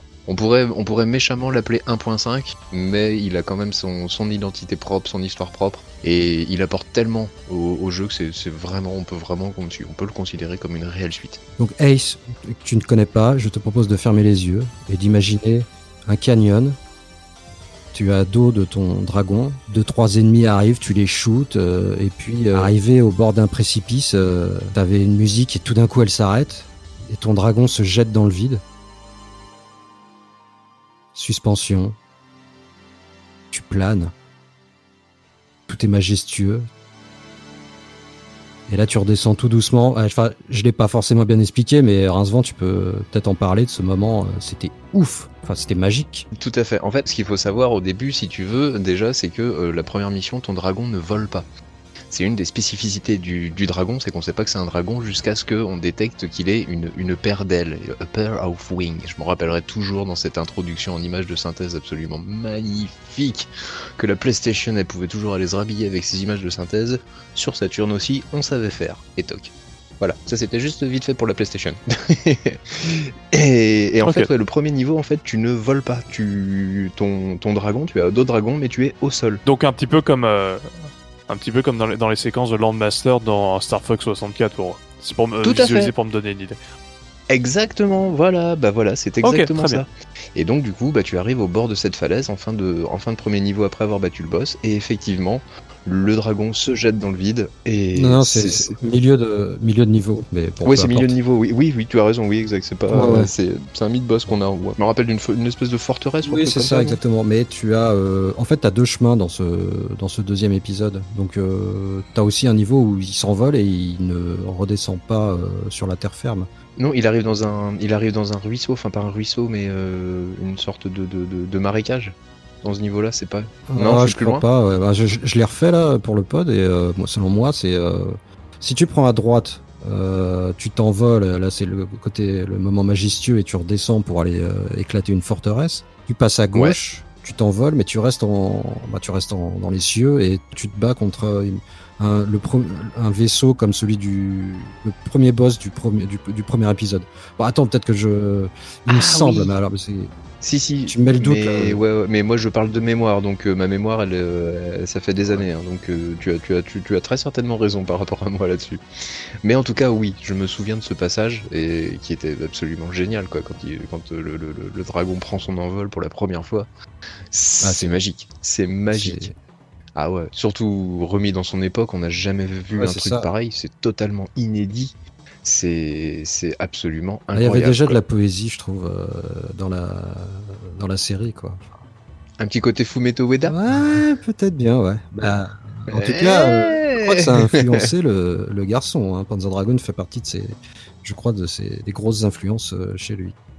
Pour avoir refait euh, il y a pas très longtemps, je l'ai même fini il y a quoi? Il y a 15 jours de ça, je l'ai terminé Panzer Dragoon Horta, Ah sur là là. Euh, qui, qui est un presque, euh, à certains moments, je croyais rejouer à Panzer Dragoon Zwei. Donc je, je- soupçonne qu'il y a un côté euh, remake, re- remaster de, de, de- de certains passages, ou hommage Mhm, tout simplement à Panzer Dragoon 2 pour donner, une, pour donner un lien un petit peu plus important. Mais il y a des passages, et le jeu est absolument magnifique de chez Magnifique, et je ne peux que le conseiller à tous les fans de Panzer Dragoon 1 et 2, mais aussi à ceux qui ne le sont pas. Il, est- il est fantastique comme jeu. Et, et en fait, j'ai ouais, Panzer Dragoon Horta euh, m'a fait revivre les mêmes sensations que Panzer Dragoon Zwei à l'époque, et c'est et c'est c'est un très très beau compliment que je fais. Évidemment. Euh, donc voilà, après je passe euh, rapidement sur euh, l'épisode 3 qui se passe dans la forêt, t'as ces rayons de soleil qui percent les, les, les, les arbres, euh, et t'as un boss euh, le, qui est complètement incroyable, un, un design de, de, de folie. Donc en, en refaisant le jeu, je suis arrivé euh, jusqu'à l'épisode 4 qui se passe dans une grotte, et là j'ai fait Ouh, ça commence à être dur là.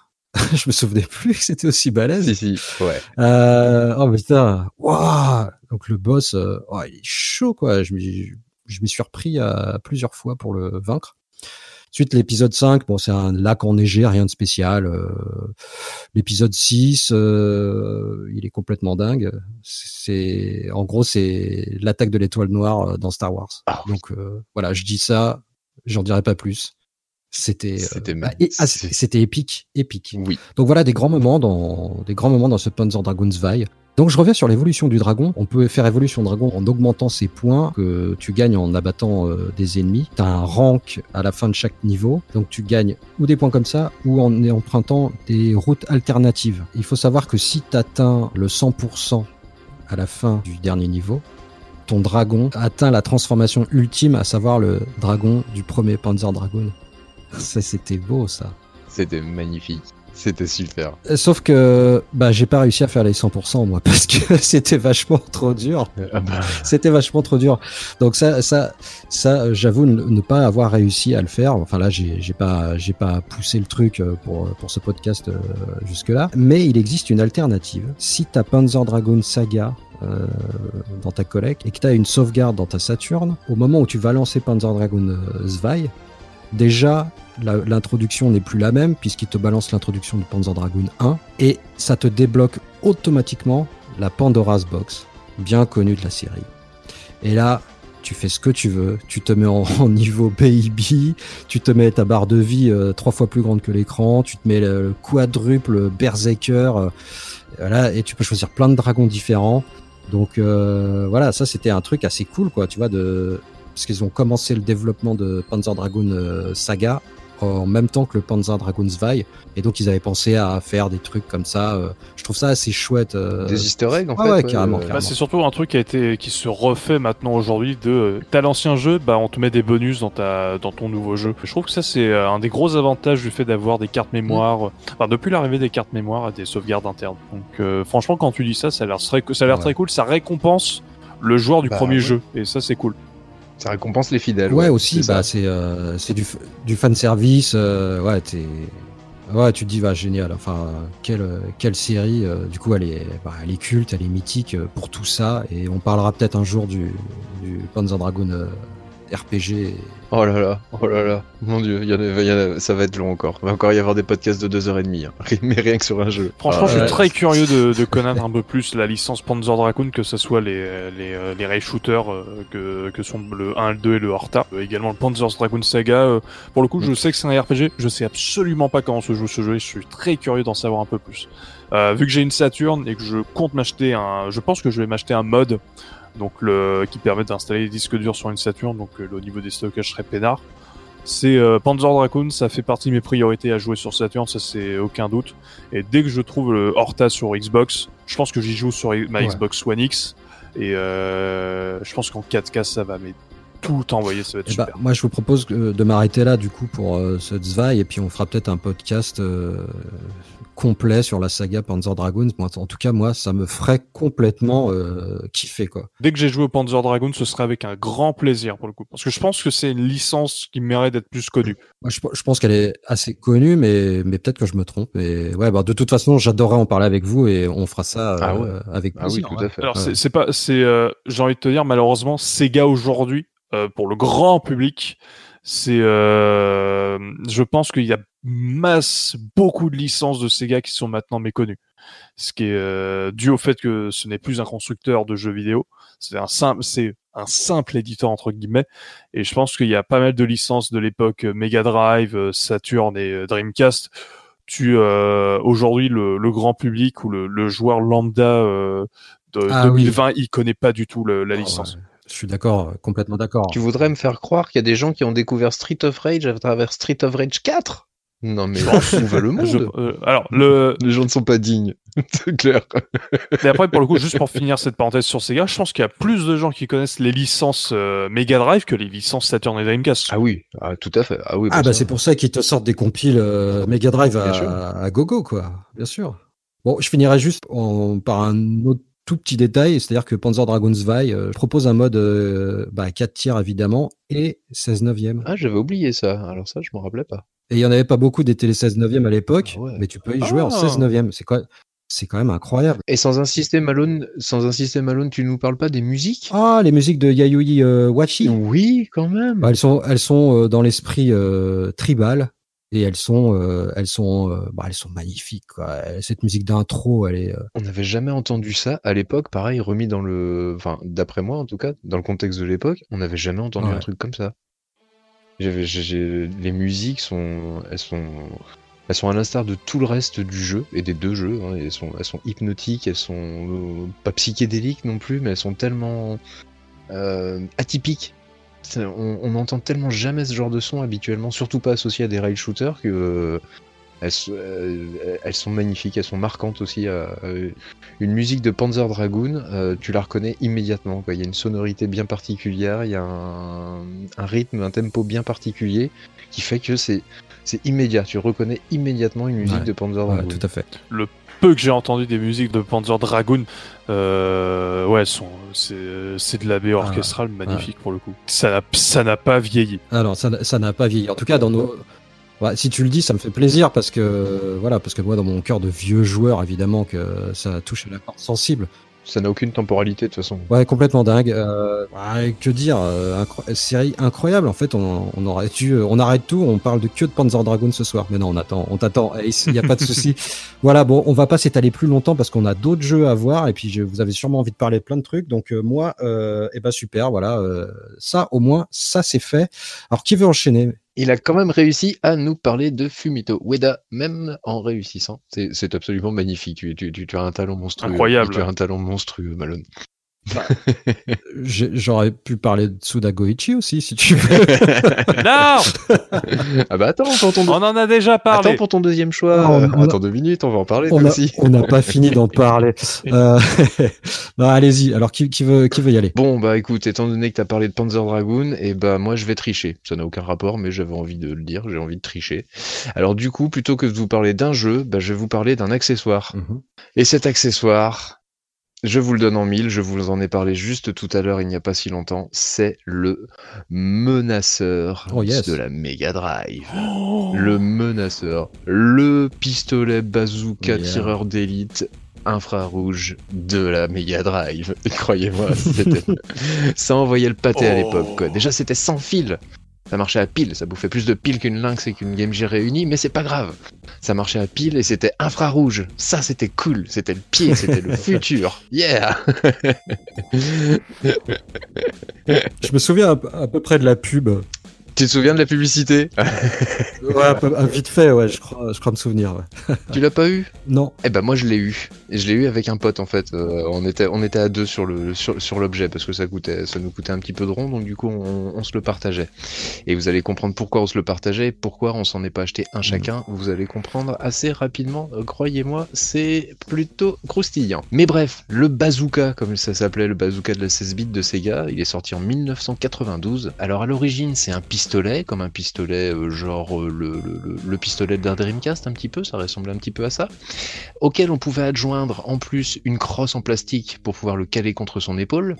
Comme ça, ça donnait un style. Ça faisait surtout mal à l'épaule et mal au dos, mais ça donnait un style. Et en plus, on pouvait lui adjoindre un viseur double. Mais oui. Alors, c'était pas vraiment un viseur, il n'y avait pas de verre ou quoi que ce soit. En fait, c'était juste deux cylindres en plastoc. C'est. Mais ça donnait un style, tu vois. Ça donnait. Yeah, c'était trop. C'était. Sega Style. C'était le Sega Style, c'est exactement ça. Et donc du coup, c'était comme je le disais, un système sans fil qui fonctionnait par infrarouge et le tout alimenté par piles, bien sûr qui consommait énormément de piles, mais à l'époque on s'en foutait, les piles c'était pas cher et la pollution, on savait pas ce que c'était. Donc ce jeu, ce, fameux bazooka, il était livré avec une compilation, 6 jeux en un, excusez du peu quoi, 6 jeux offerts avec avec le gadget, si ça c'est pas du Sega sympa ça, c'était formidable. Bon malheureusement ils étaient tous pourris, sauf un. Il y en a un qui était sympa, qui était rigolo, c'était euh, un jeu qui était tiré de l'univers de Toadjam Earl et qui s'appelait Ready Aim Tomatoes. Oh. Et donc comme son nom l'indique, c'était c'était le but du jeu, c'était donc d'abattre ses ennemis à coups de lance-tomates. Voilà. Donc du coup le, le- le tout évidemment dans l'univers de Toadjam Earl. Je sais pas si vous situer un petit peu qu'est-ce que c'était Toadjam Earl. Deux extraterrestres euh, qui se crachent sur euh, une- la Terre, je crois, et qui doivent retrouver des morceaux de leur vaisseau euh, pour le premier épisode. Ouais, non, j'allais dire une connerie, je, conf- je, euh, je, je confondais avec euh, Cool Spot. Ah ouais. Euh, donc j'allais dire c'était la euh, c'était la marque euh, c'était la mascotte de Sprite donc non j'allais dire une T'avais le même état d'esprit, disons, la cool attitude et le rap. Ok. Donc euh, c'était l'époque euh, années 90, les baskets hautes euh, et, les, euh, et le début du rap des années 90 Ok. aussi. Donc voilà pour, pour, pour l'ambiance. C'était des jeux qui étaient, Toadjam Earl étaient des jeux pas forcément techniquement super, mais qui avaient une ambiance euh, assez marrante, qui très très rigolote. Et donc on retrouve cette ambiance assez marrante justement avec tout le bestiaire qu'il y avait également dans les jeux d'origine de Toadjam Earl. Et donc les petits diablotins roses, on retrouve des belles prairies fleuries ou des plages, euh, des plages avec des cocotiers, et puis des petits anges de la Saint-Valentin qui sont, qui sont finalement des petits anges assez démoniaques. Et le tout sur des musiques, là encore très sympa, très groovy, euh, 80s, euh, très... Ouais, la caricature de- du, du rap des années 90, on la retrouvait, mais en plus avec la qualité du son Mega Drive, je vous laisse deviner, c'est assez mélodieux aux oreilles, c'est quand même assez sympa. Mais voilà, côté gameplay, c'est ultra classique. On a des, des paniers de tomates en guise de, de, de chargeurs supplémentaires, des bombes qui nettoient l'écran. C'est vraiment du super classique. Mais bref, dans la compile, en fait, les jeux étaient tellement pourris que c'était pas difficile de, sortir du lot, quoi, grosso merdo. C'était plutôt, plutôt sympa, même, euh, plutôt, plutôt facile, quoi. Et Toadjam Earl, bah, il s'en est sorti assez facilement facilement avec cette petite ambiance sympa et ce, ce, ce, ce petit côté lance-tomate qui était assez marrant avec le bruitage des tomates euh, façon euh, bruitage de dessin animé, là, le. Tu sais, le bon, la bonne écrase. Ah, tu le fais très très très Ouais, bien. hein, c'est pas mal, je me suis entraîné. Ah oui, euh, Et Dis-moi, Rincevent, est-ce que est-ce qu'il y a d'autres titres qui sont sortis sur Mega Drive utilisant ce, cet accessoire ou c'est la seule compilation Eh bien, oui, monsieur, c'est magnifique, quoi. C'est- la transition est toute faite. Je te remercie, Malone. Parce que c'est pas vraiment de Toe and Earl que je veux Ah, vous parler ce soir. c'est d'un tout autre jeu sur le menaceur, qui était le jeu le plus attendu par le menaceur. Et puis ça tombe bien parce que c'est quasiment le seul jeu qui a utilisé ce flingue. Mais il était super bien. Et ce jeu, c'était Terminator 2, The Arcade Game. Oh, yeah. Eh ouais, eh ouais, rien qu'au nom Terminator 2, forcément. déjà j'ai envie de revoir le film. Déjà, Bah déjà, d'une part, et, et sincèrement, pour l'avoir refait, bah, j'ai envie de revoir le film et je l'ai en Blu-ray, donc je vais pas me priver, je vais me, re- je vais me le refaire certainement d'ici la fin de ce week-end. Faut que je trouve le Blu-ray 4K maintenant, parce que j'ai une One X, donc... euh, Oh putain, ça va être trop bien. Oh, faut que tu m'invites Oh, j'ai envie de le revoir. Oh oui, faut que tu m'invites Et, on- et, et dès qu'il y aura le thème de Terminator, on fera... On prendra une table, on cassera une table juste pour ça. Donc voilà, donc Terminator 2, The Arcade Game, un jeu sorti en 1993 sur console et en 1991 en arcade, là encore. Jeu de console, jeu d'arcade, on voit le lien tout de suite, il est direct. Un jeu Sega, quoi. Non, non, il a pas été fait par Sega ce jeu-là. Non, non, non, non, non, c'est Prob qui l'a. Un jeu sorti sur une console Sega. Donc c'est un jeu d'arcade. C'était, si je ne dis pas de bêtises, c'est Midway. Mon premier contact avec ce jeu, bah évidemment sur la Mega Drive et le Menaceur, puisque comme j'ai dit, il y a une version arcade, mais j'y ai jamais touché. C'est bien dommage, je sais pas du tout ce que ça donne. Donc dans le principe, un light gun shooter à scrolling horizontal.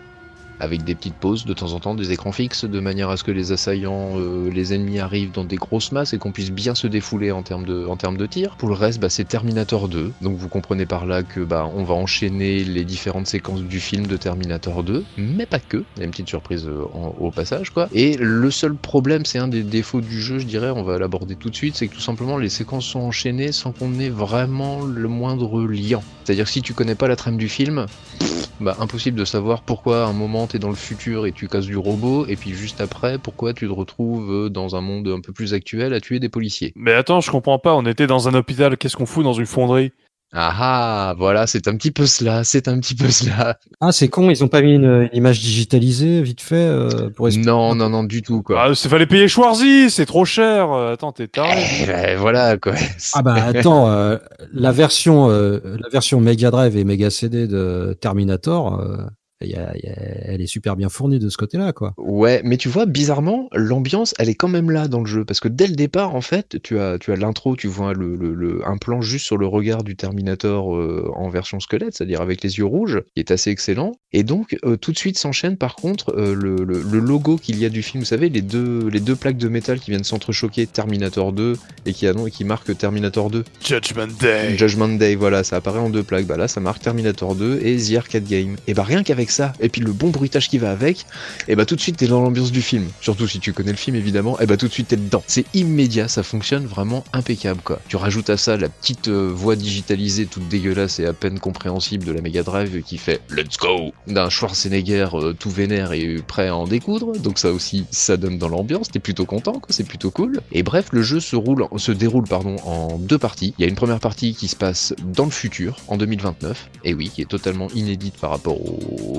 au cadre du film, on va dire, qui est divisée en quatre niveaux, et une deuxième partie qui est divisée en trois niveaux, où là ça se passe dans le, dans le présent, et où là on va retrouver vraiment les, des, des- des phases emblématiques du film, on va les revivre à travers un, un rail shooter. C'est marrant qu'ils aient décidé de, pour adapter le film, d'utiliser pas mal de séquences dans le futur, alors que c'est juste le prologue du film pour expliquer euh, dans quel contexte se déroule l'univers, pourquoi le film a, a lieu, et également résumer très rapidement les événements du premier film. Ouais. C'est marrant qu'ils aient décidé de faire plus de la moitié du film sur cette, euh, sur ce futur en fait. Ouais, et d'autant plus que euh, par, par-dessus ça, si tu veux, on dirait que les niveaux dans le futur sont venus écraser des niveaux qui auraient pu être intégrés dans Terminator 2. Ce que je veux te faire comprendre par là, en fait, quand tu arrives dans le, dans le présent de 1991, et tu Ouais. arrives dans ce présent, en fait, tu es déjà quasiment le premier, tu es déjà aux deux tiers du film. C'est-à-dire que tu commences D'accord. par euh, l'entrée dans le laboratoire et la destruction du laboratoire de Cyberdine. Ah oui, ouais, oui, donc il manque. t'es- on est à la fin. Ça, ça, se, ça se concentre sur la fin du film, quoi. Ça se concentre uniquement sur la fin du film. Donc t'as pas la séquence dans le centre commercial, T'as pas la séquence dans le canal. pas la séquence dans l'asile psychiatrique. Non, monsieur. Ah oui, donc t'as vraiment... euh, Voilà. C'est particulier pour le coup. C'est particulier, hein. ouais, ouais, c'est spécial. Mais ça, ça en reste quand même passionnant. Tu vois, la première mission,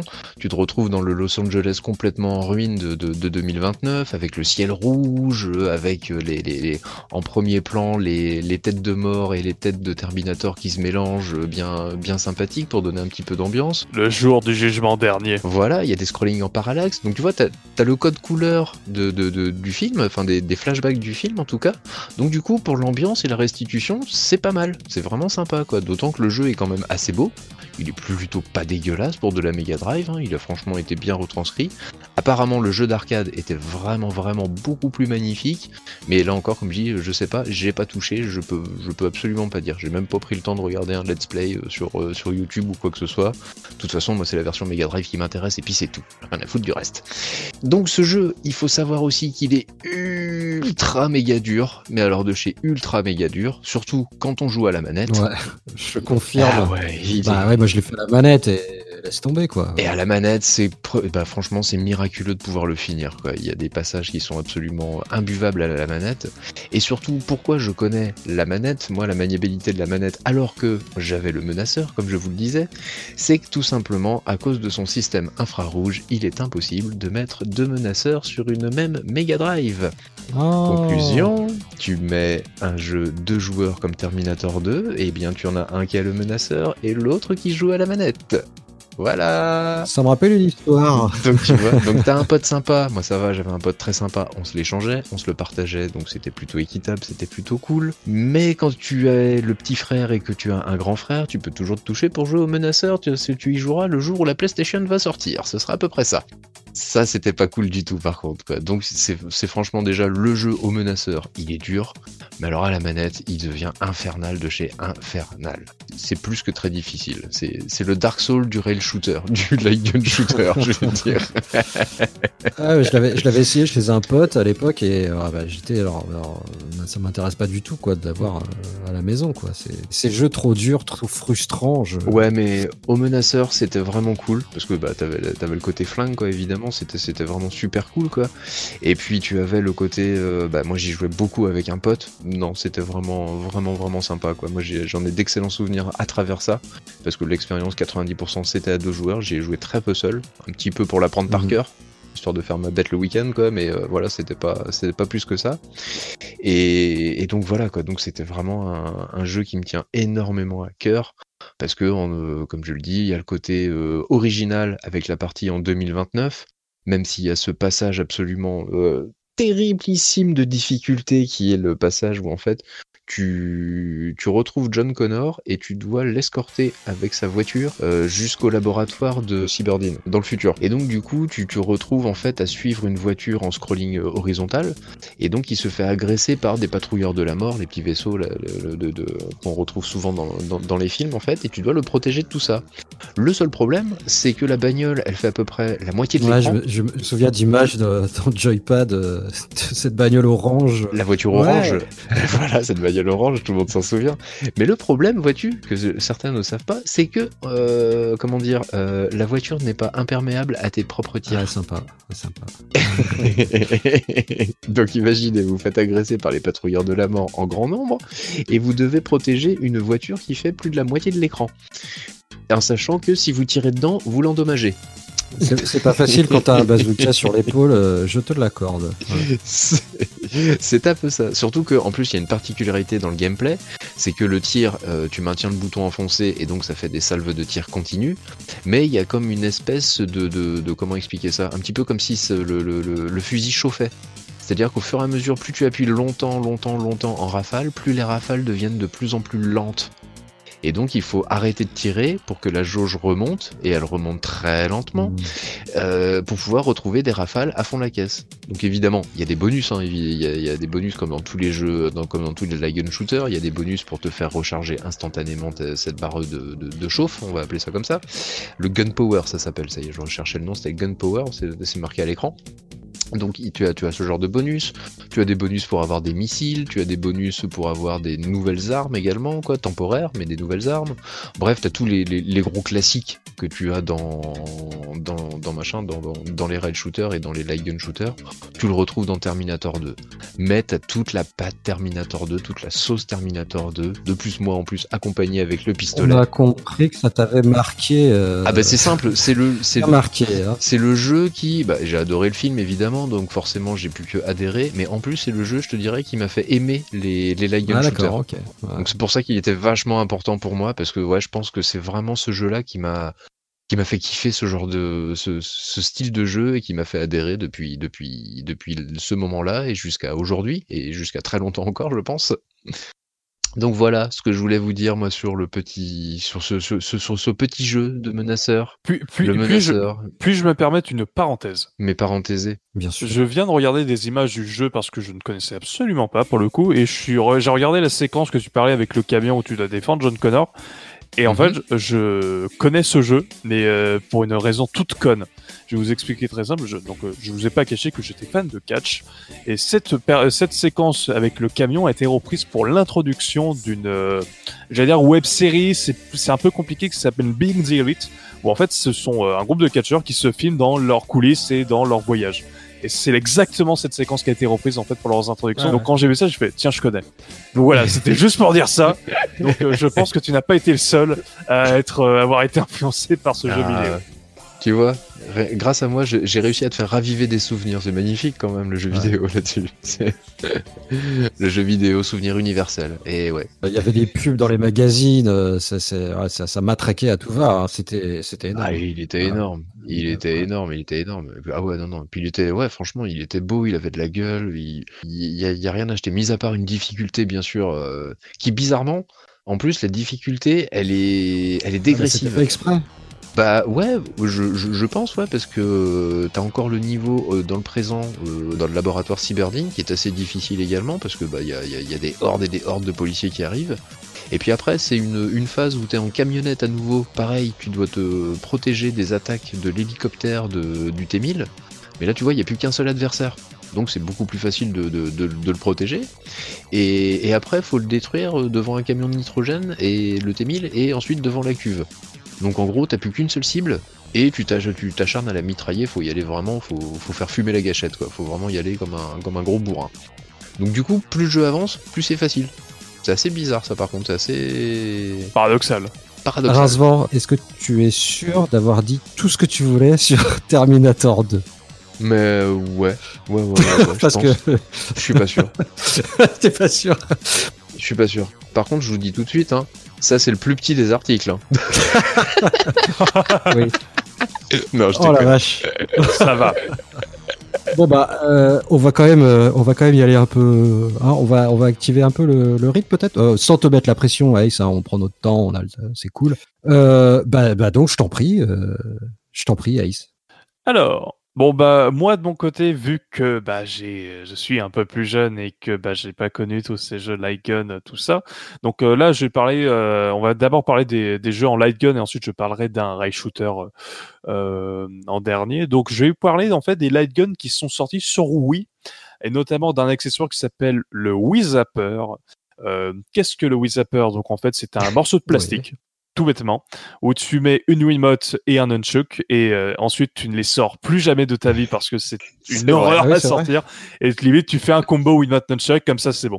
C'est ce que j'ai fait, j'ai fait voilà, j'ai suffisamment de Wiimote, je fais une Wiimote un nunchuk, c'est bon, j'en en parle plus et je l'utilise uniquement pour jouer à des rail shooters ou, ou alors à des FPS comme ça, ça peut être pas mal. Pour les piles, c'est pas trop chiant euh, pour les sortir du coup? Bah tu sors la Wiimote et c'est bon, c'est le nunchuk qui, est- qui est une horreur à sortir. Ah, le nunchuk. La Wiimote ça c'est Ok, simple. d'accord, d'accord. Et euh, donc c'est ce que j'ai fait et c'est sorti euh, en, deux, en fin d'année 2007, donc un an après les- la sortie Mhm. de la Wii, et c'est sorti avec un jeu, c'est le premier jeu dans lequel je vais vous parler, c'est Link's Crossbow Training. Oh là là. Euh, donc euh, Link's Crossbow Training, donc c'est un spin-off de The Legend of Zelda et plus précisément c'est un spin-off de Legend of Zelda Twilight Princess qui est mon Zelda 3D préféré. Donc déjà ça fait plaisir. C'est avant tout un light gun shoot, même si c'est pas techniquement un light gun shoot puisque ça utilise la, tec- la technologie de la Wiimote et notamment cette technologie du pointé tiré qui est selon moi la meilleure chose que fait la Wiimote. Mhm. C'est un jeu qui peut être joué sans Wii Zapper techniquement puisque ça le Wii Zapper n'est pas obligatoire, c'est juste pour être bien dans l'esprit, puisque on incarne Link qui a une arbalète. Attends, bien dans l'esprit, euh, t'as t'as- t'as un fusil mitrailleur et tu joues à Zelda, je comprends pas le- l'esprit. Je- je- en fait, c'est un spin-off, mais c'est un spin-off qui n'a pas d'histoire. C'est vraiment un jeu d'entraînement, comme son nom l'indique, pour t'entraîner à utiliser le Wii Zapper. Le jeu est divisé en 9 sélections de niveaux. Chaque sélection de niveau est divisée en 3 niveaux. Ces niveaux sont différents et il y a différentes utilisations du Wii Zapper. On a d'abord les séquences de shoot sur cible. On se balade sur certains lieux de la map de Twilight Princess et tu dois tirer tout bêtement sur des cibles et faire un maximum de score c'est les niveaux les plus basiques pour, euh, pour apprendre à tirer. Donc euh, quand tu vises, tu as le viseur qui apparaît. C'est euh, pour moi le seul défaut en fait qu'il y a avec ces jeux à la Wiimote, c'est que tu vois où tu vises. À l'inverse de tous les light guns où tu ne sais pas où tu vises spécifiquement, tu dois en gros viser sur les cibles et faire le, le meilleur score au bout de euh, 1 minute 30. Ensuite, tu arrives dans un niveau de défense. Là, tu vois ton personnage, donc tu vois Link avec ton arbalète, et tu dois défendre une zone avec des ennemis qui arrivent vers toi Ouais. tu peux tourner en 360 degrés. Tu dois en fait défendre ton personnage pour pas qu'il se fasse toucher par les ennemis et tu dois faire le meilleur score possible. Et ensuite, tu arrives au troisième niveau, qu'on appelle les niveaux Ranger. Et là, on sort du light gun ou euh, du ray shooter. On est sur du TPS. Tu te déplaces avec le stick du nunchuk et tu dois éliminer un maximum d'ennemis dans, dans une pièce ou plutôt dans une zone en un minimum de temps pour avoir un bonus à la fin et donc faire un maximum de score. Ah ouais, c'est un jeu de score. Le jeu, c'est un jeu de scoring pur et dur, comme, euh, comme vous avez pu l'entendre. Tu débloques le, le niveau d'après en ayant au moins une médaille de bronze. C'est un jeu qui est très court pour le coup. Tu peux, le- je l'ai fini personnellement en 45 minutes, Wow. mais c'est un jeu qui est super fun, notamment si on est fan de Twilight Princess, puisque tu as les graphismes de Twilight Princess, tu as l'OST de Twilight Princess, Sympa, ouais. Bon point. ouais. T'as également des séquences de boss, euh, comme dans Zelda Twilight Princess, où tu dois, tu, dois, Ouais. tu dois tuer un boss le plus vite possible avec ton arbalète. Ça doit être cool, ça. Ça, C'est vraiment cool pour le coup. Je dirais que le, le gros défaut de ce jeu, c'est que c'est qu'un jeu, c'est que ce n'est qu'un jeu d'entraînement. Et quand tu vois tout ce que le jeu est capable, tu dis putain, pourquoi vous avez pas fait un jeu complet? Parce que bah le jeu, il, le, les séquences en TPS, elles se manient mais super bien et tu te dis mais pourquoi vous avez pas fait un jeu de la licence Zelda ou limite une nouvelle licence avec ce gameplay? C'est ultra frustrant parce que tu te dis j'ai un jeu qui est sympa, j'ai un jeu qui est fonctionnel, j'ai vraiment en fait c'est littéralement un jeu d'entraînement mais j'en veux plus. Et euh, je sais que j'en suis ressorti frustré de ce jeu. Parce que en fait le jeu il est bien de base, le gameplay en fait il te donne tellement envie d'avoir un véritable jeu à côté, euh, en plus de cet entraînement. Ce qui est dommage, euh, du coup, c'est que ce jeu, ce sont des petites épreuves et tout, et ça fait un peu euh, jeu de foire du trône, quoi. Moi, tu vois, bon, je suis pas, je suis pas euh, Wii Zapper et tout. C'était bon, et en plus pour faire un truc avec des petites épreuves, bah, je trouve c'est dommage parce que je pense que ils se sont empêchés de de toucher un public euh, s'ils avaient proposé un truc un peu ouais comme tu dis une aventure un peu un peu spéciale tu vois un truc euh, un spin-off ça aurait été pourquoi pas ouais. Ouais, un, spi- un spin-off, euh, par exemple, on, on sait que, on, bah alors ça s'est après, arrivé après avec un personnage, un personnage inédit dans les spin-offs qui s'appelle Linkle, qui est euh, en gros un Link au féminin qui a euh, armé deux arbalètes. Bon, elle, est- elle est apparue après, mais par exemple, ils auraient pu faire un truc avec un personnage inédit qui maîtrise une arbalète et faire une aventure là-dessus. Ça aurait été super fun. Et je sais, tu sens qu'ils se sont dit, on va, on veut vendre un accessoire, il nous faut un jeu. Et non pas, on a un jeu, mais euh, on a besoin de vendre l'accessoire avec. Hmm. Et tu le sens particulièrement dans ce spin-off. Et c'est vraiment dommage parce que factuellement au niveau du gameplay, il est de, le gameplay est de qualité, c'est juste que euh, il n'est là que pour accompagner un accessoire. C'est très amusant de constater que c'est le même discours que l'on a à l'heure actuelle avec la réalité virtuelle. Oui, ou c'est euh, des jeux qui accompagnent un accessoire et non pas un accessoire qui accompagne des jeux. Et des jeux qui euh, sont des expériences, et mais pour certains mériteraient d'être des jeux. Je pense, euh, comme ça pêle-mêle, je pense à Batman. À Batman Arkham VR, Ouais, Arkham VR, exactement. Je cherchais le titre, c'est Arkham VR tout simplement.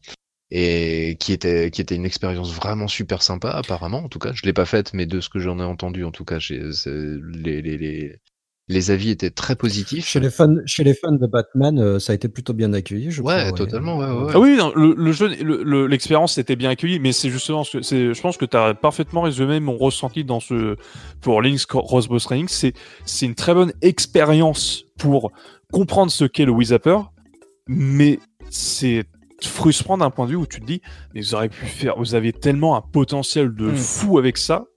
avec le moteur que bon, ça reprend le moteur de Twilight Princess, je suppose, mais il y a tellement un potentiel que c'est du gâchis de pas pas avoir fait plus.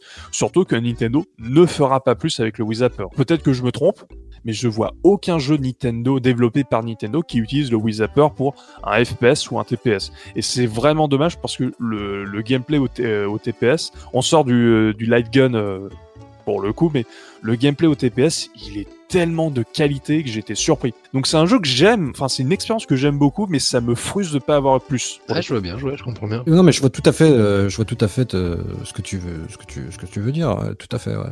Bah, t'es resté sur ta fin et t'aurais aimé qu'ils aillent tellement plus loin avec euh, leur concept et et pourquoi ils, et pourquoi pourquoi avoir mis Zelda euh, du coup c'est gâché quoi. Enfin tu vois euh, bah je, alors je pense qu'ils ont mis Zelda parce que Twilight Princess il s'est très bien vendu sur la Wii. Évidemment mais bon. Et euh, que ça permettait de réutiliser des assets et pas se chercher à en créer de nouveaux hein. ça sortait ça sortait rapidement voilà. Produit vite torché. c'est, voilà. C'est un produit vite fait bien fait. Bon il, vite fait bien fait dans le sens où euh, le jeu il est euh, il est clean d'un point de vue technique. C'est juste que putain mais limite, deux ans après, ils en ressentent un. Et, je, je, ça me frustre de pas avoir eu un, un TPS au Wii Zapper parce que le gameplay il était vraiment mortel. Ça m'énerve. Vous avez pas, ça, ça, vous imaginez même pas à quel point je suis frustré là pour le coup. Ouais, si, si, si, ça se sent bien. Bah, dis-nous tout ça, dis-nous-le encore. Je suis frustré, je veux expulse, plus. Expulse, frustre, expulse je tout ça. Vas-y. le, le, podcast, c'est aussi de la thérapie. C'est ça. Tout à fait. Mais donc, si, si, jamais vous voulez quand même faire l'expérience de Link's Crossbow Training, il est très facilement trouvable en, dans des easy cache euh, et notamment euh, fourni avec le Wii Zapper. Euh, parce que c'est un accessoire qui s'est très bien vendu. Le jeu, c'est, euh, il, je crois qu'il est top 15 des jeux les plus vendus de la console. Ah ouais, ah ouais, quand même. Ah bah oui, c'est un jeu qui est vendu avec un accessoire. C'est comme euh, c'est comme Wii Play Ouais, ouais, ouais. qui était vendu avec une. Wiimote. C'est euh, c'est des jeux qui se vendent très bien grâce à l'accessoire. C'est dingue cette, cette, cette, cette folie des accessoires sur, euh, sur Nintendo Wii. euh. Oh, Il y en a plein. Tellement, Ah ouais, tellement. Les raquettes, euh, les. J'en ai jamais. Oh, si, je dois avoir un, un, un volant Mario euh, Kart à la limite, c'est tout. Ah Mais bah ouais. Ouais, mais il était il, ça c'était vendu avec la- le jeu. Mais après c'est- là pour le coup l'inverse de la- de- du volant, bah c'est le jeu a un plus grand intérêt que ouais, l'accessoire. voilà. Ouais. Là, c'est plus, c'était plus pour vendre l'accessoire et c'est fort regrettable. Mais essayez quand même parce que ça reste quand même une très bonne expérience et ça montre les possibilités du Wii. Ok. Bah, Et puis surtout, il y a en, pl- en plus, il y en a plein, c'est dommage de se priver, il y en a plein qui sont vendus avec le Wii Zapper, t'en trouves à 10 balles, et euh, souvent le jeu est, est Oui, filé ça avec, pas cher. ça se trouve très facilement. Et moi j'avoue que j'avais, il m'intéressait pas du tout ce jeu en fait, je voulais pas, j'avais pas envie de jouer à un Red Shooter Zelda. Non, ça me, j'avais pas envie, et donc du coup, mais j'ai eu du mal à trouver juste le Wii Zapper.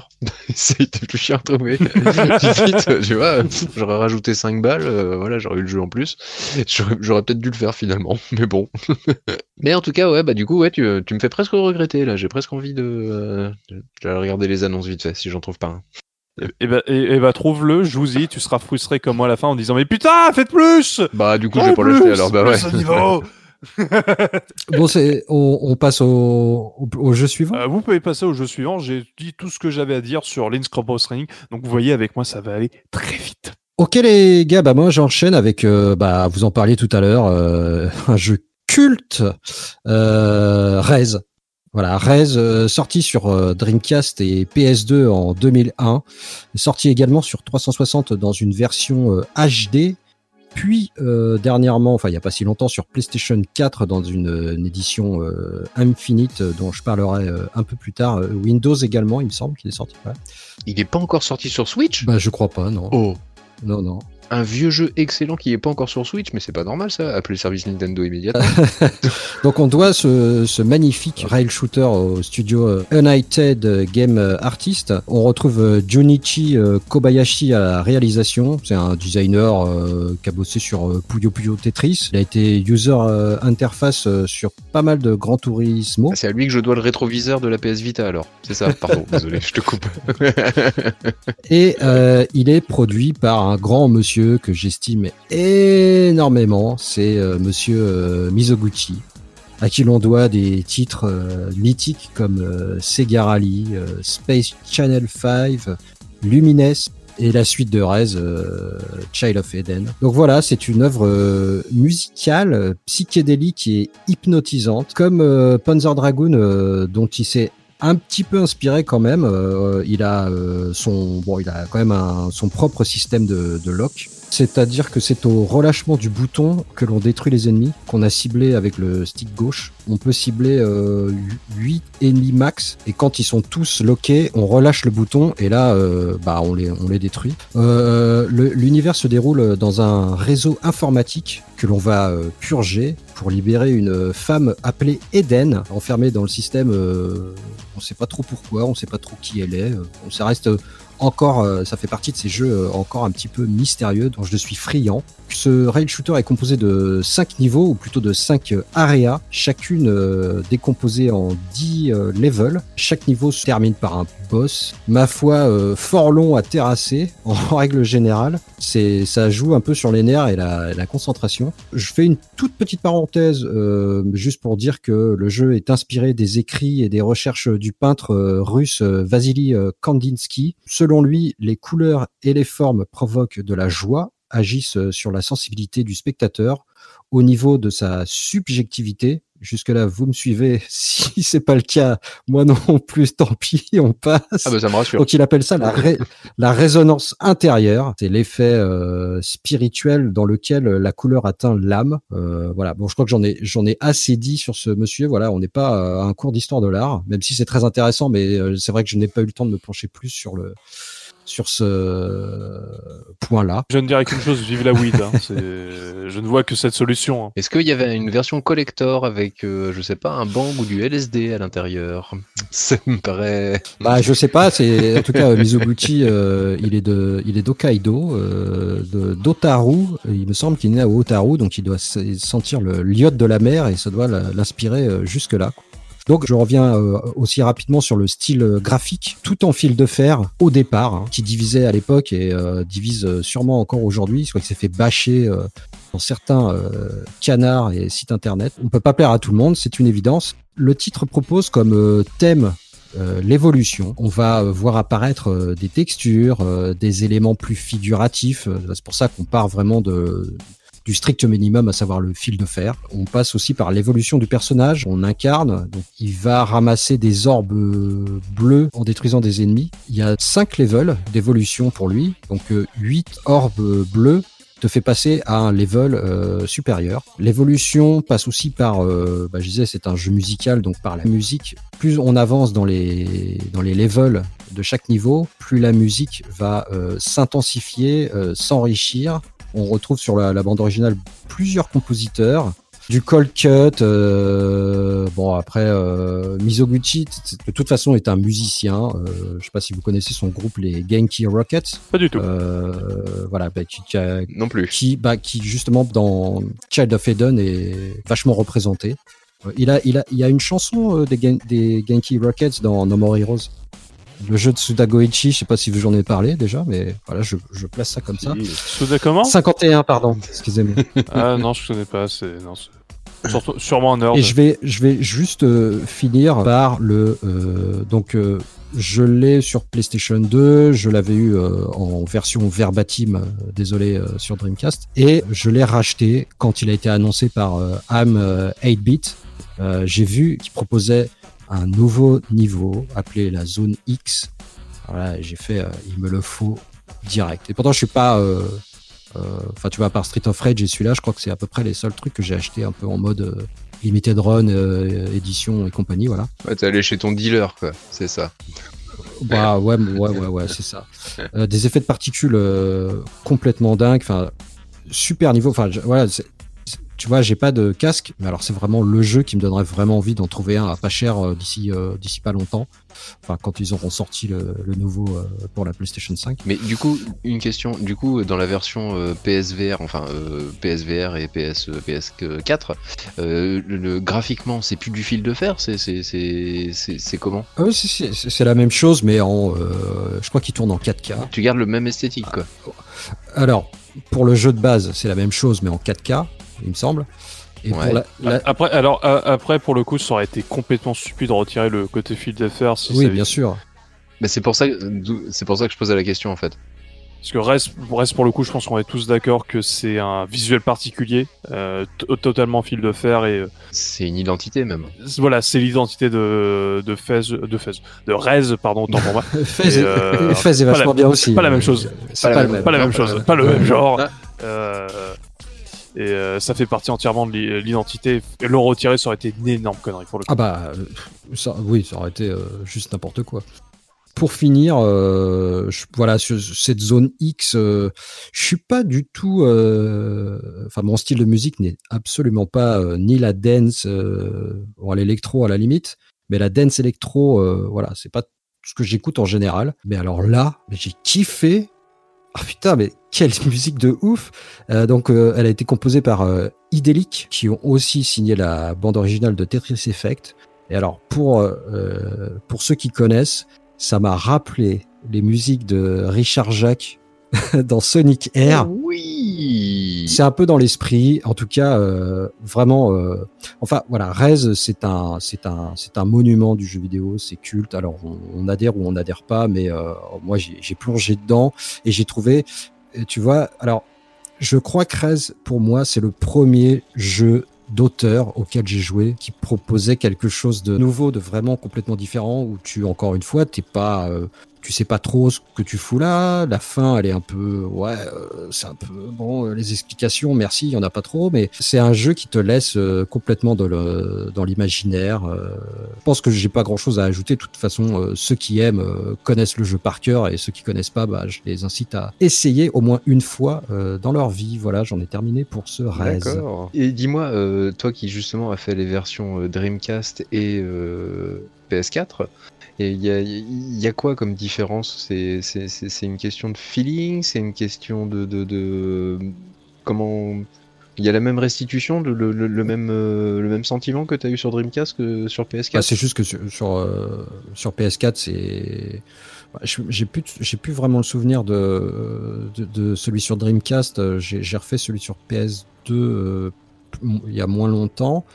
J'ai l'impression que sur PS4, c'est c'est du 60 euh, c'est du 60 FPS constant. euh. Euh, encore heureux. euh. Oui, mais ça ne l'était pas. euh, ça ne l'était pas forcément sur PS2. Enfin, je Oui, non, pas. mais ce que je veux dire par là, c'est qu'à un moment, si, si reste tourne pas en 60 FPS sur PS4, c'est grave, quoi. Oui, bien sûr. Non, mais euh, on est d'accord. Mais bah, si- pour les différences, en tout cas, je, je, je, ne, je ne vois que ça euh, en- pour les différences. Et puis après, bah, ce jeu ne vieillit pas et ne, vieilli- ne vieillira jamais. Quoi. Il est à mettre au panthéon des, des expériences euh, vidéoludiques. euh.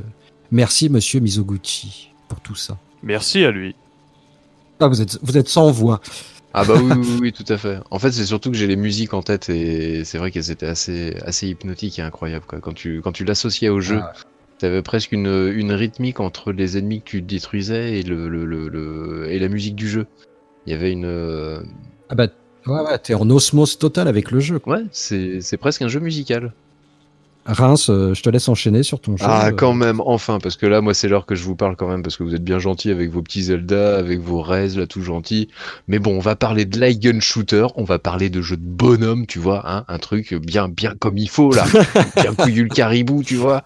Un jeu qui s'appelle Ghost Squad, développé par AM2 de Sega. Ah, ça faisait longtemps. Ah, Sega. Et sorti en 2004.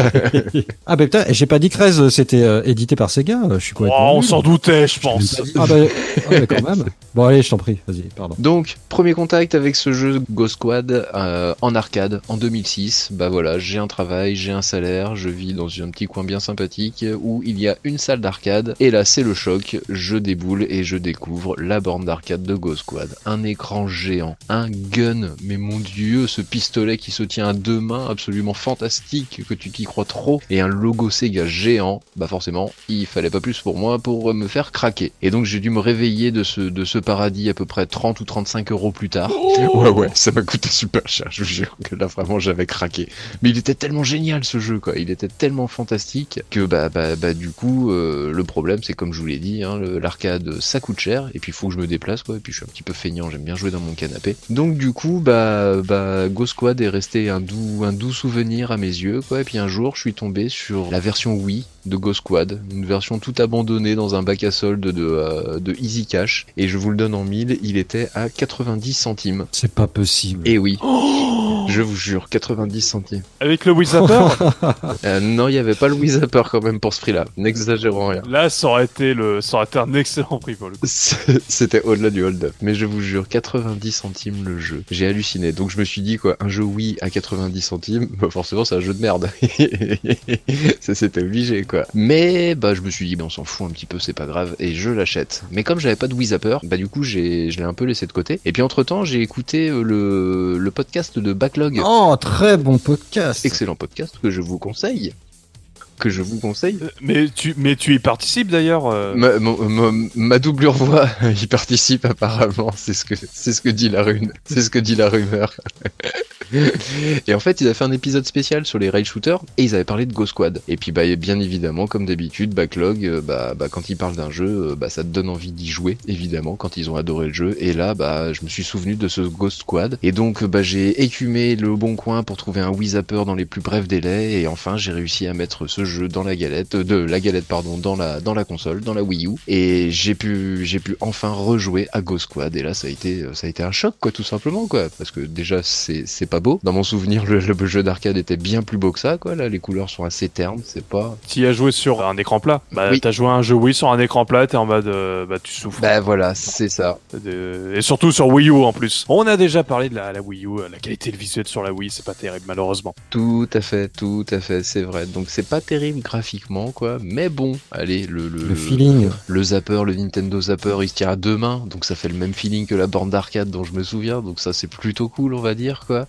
Et bon, bah, l'écran géant c'est pareil, hein, l'écran HD ça remplace pas l'écran géant, mais allez, avec un peu d'imagination, c'est quand même super méga génial. Ce jeu est absolument fantastique. C'est simple, je vous l'avoue, c'est le light gun shooter auquel je joue depuis, bah, depuis que je l'ai. Je n'arrête pas d'y jouer, j'y joue non-stop. Il y a toujours un moment où je vais me faire une petite partie, c'est le jeu sur lequel je reviens le plus souvent parmi tous les light gun shooters que j'ai. Comme quoi, hein, ouais. Ah ouais, il est vraiment vraiment fantastique quoi. Le jeu d'arcade était était démentiel et la version Wii, et ben bah je suis assez surpris quoi. Je, je m'attendais à rien, surtout pas à 90 centimes et j'ai retrouvé toutes les sensations de l'arcade. C'était génial. Là, on peut dire très clairement, tu as euh, acheté le jeu pour euh, le prix d'une partie euh, sur borne d'arcade. Ouais, Donc, le, le- complètement. le meilleur investissement que tu peux faire. C'est complètement le meilleur investissement de la terre. Je suis tout à fait d'accord avec toi. Bah, C'était un très bon portage, mais pas forcément sur la meilleure machine, quoi. C'est ça le.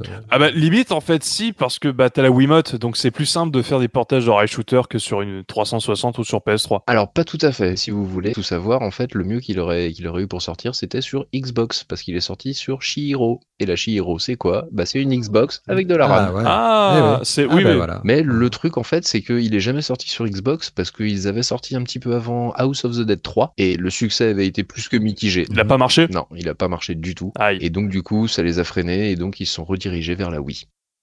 Et ils ont bien fait parce que franchement, ils s'en sortent avec plus que les honneurs. Connaissant la version arcade d'origine et ayant adoré la version d'arcade d'origine, tu retrouves les trois missions principales. Tu retrouves euh, la villa du super méchant du scénario, tu retrouves euh, le- l'enlèvement du président dans son avion Air Force One par le bras droit du super méchant que t'as tué dans la première mission. La troisième mission, c'est la jungle où tu dois sauver, euh, on sait pas trop qui, on s'en fout d'ailleurs, c'est pas très très grave quoi. Et on doit surtout détrousser encore un sbire quelconque du bras droit de la deuxième mission du super méchant que t'as tué dans la première mission. C'est tellement con que en fait pour, pour, le réseau terroriste que tu dois détruire, euh, et bah tu coupes la tête et ensuite grosso merdo tu tu l'achèves en coupant ses bras et ses jambes. C'est complètement con. La première mission tu tues le super boss de la du gang terroriste. Ce que je vous ai pas expliqué, le scénario c'est que on est le, le Ghost Squad, donc euh, une unité d'élite absolument incroyable que seul le président des États-Unis peut vous envoyer dans des missions super dangereuses. Et donc on est chargé de tuer un gang, euh, de détruire pardon un gang terroriste. Le truc c'est que le gang terroriste il est tellement important qu'il a même pas de nom dans le scénario. Je vais vous dire l'importance du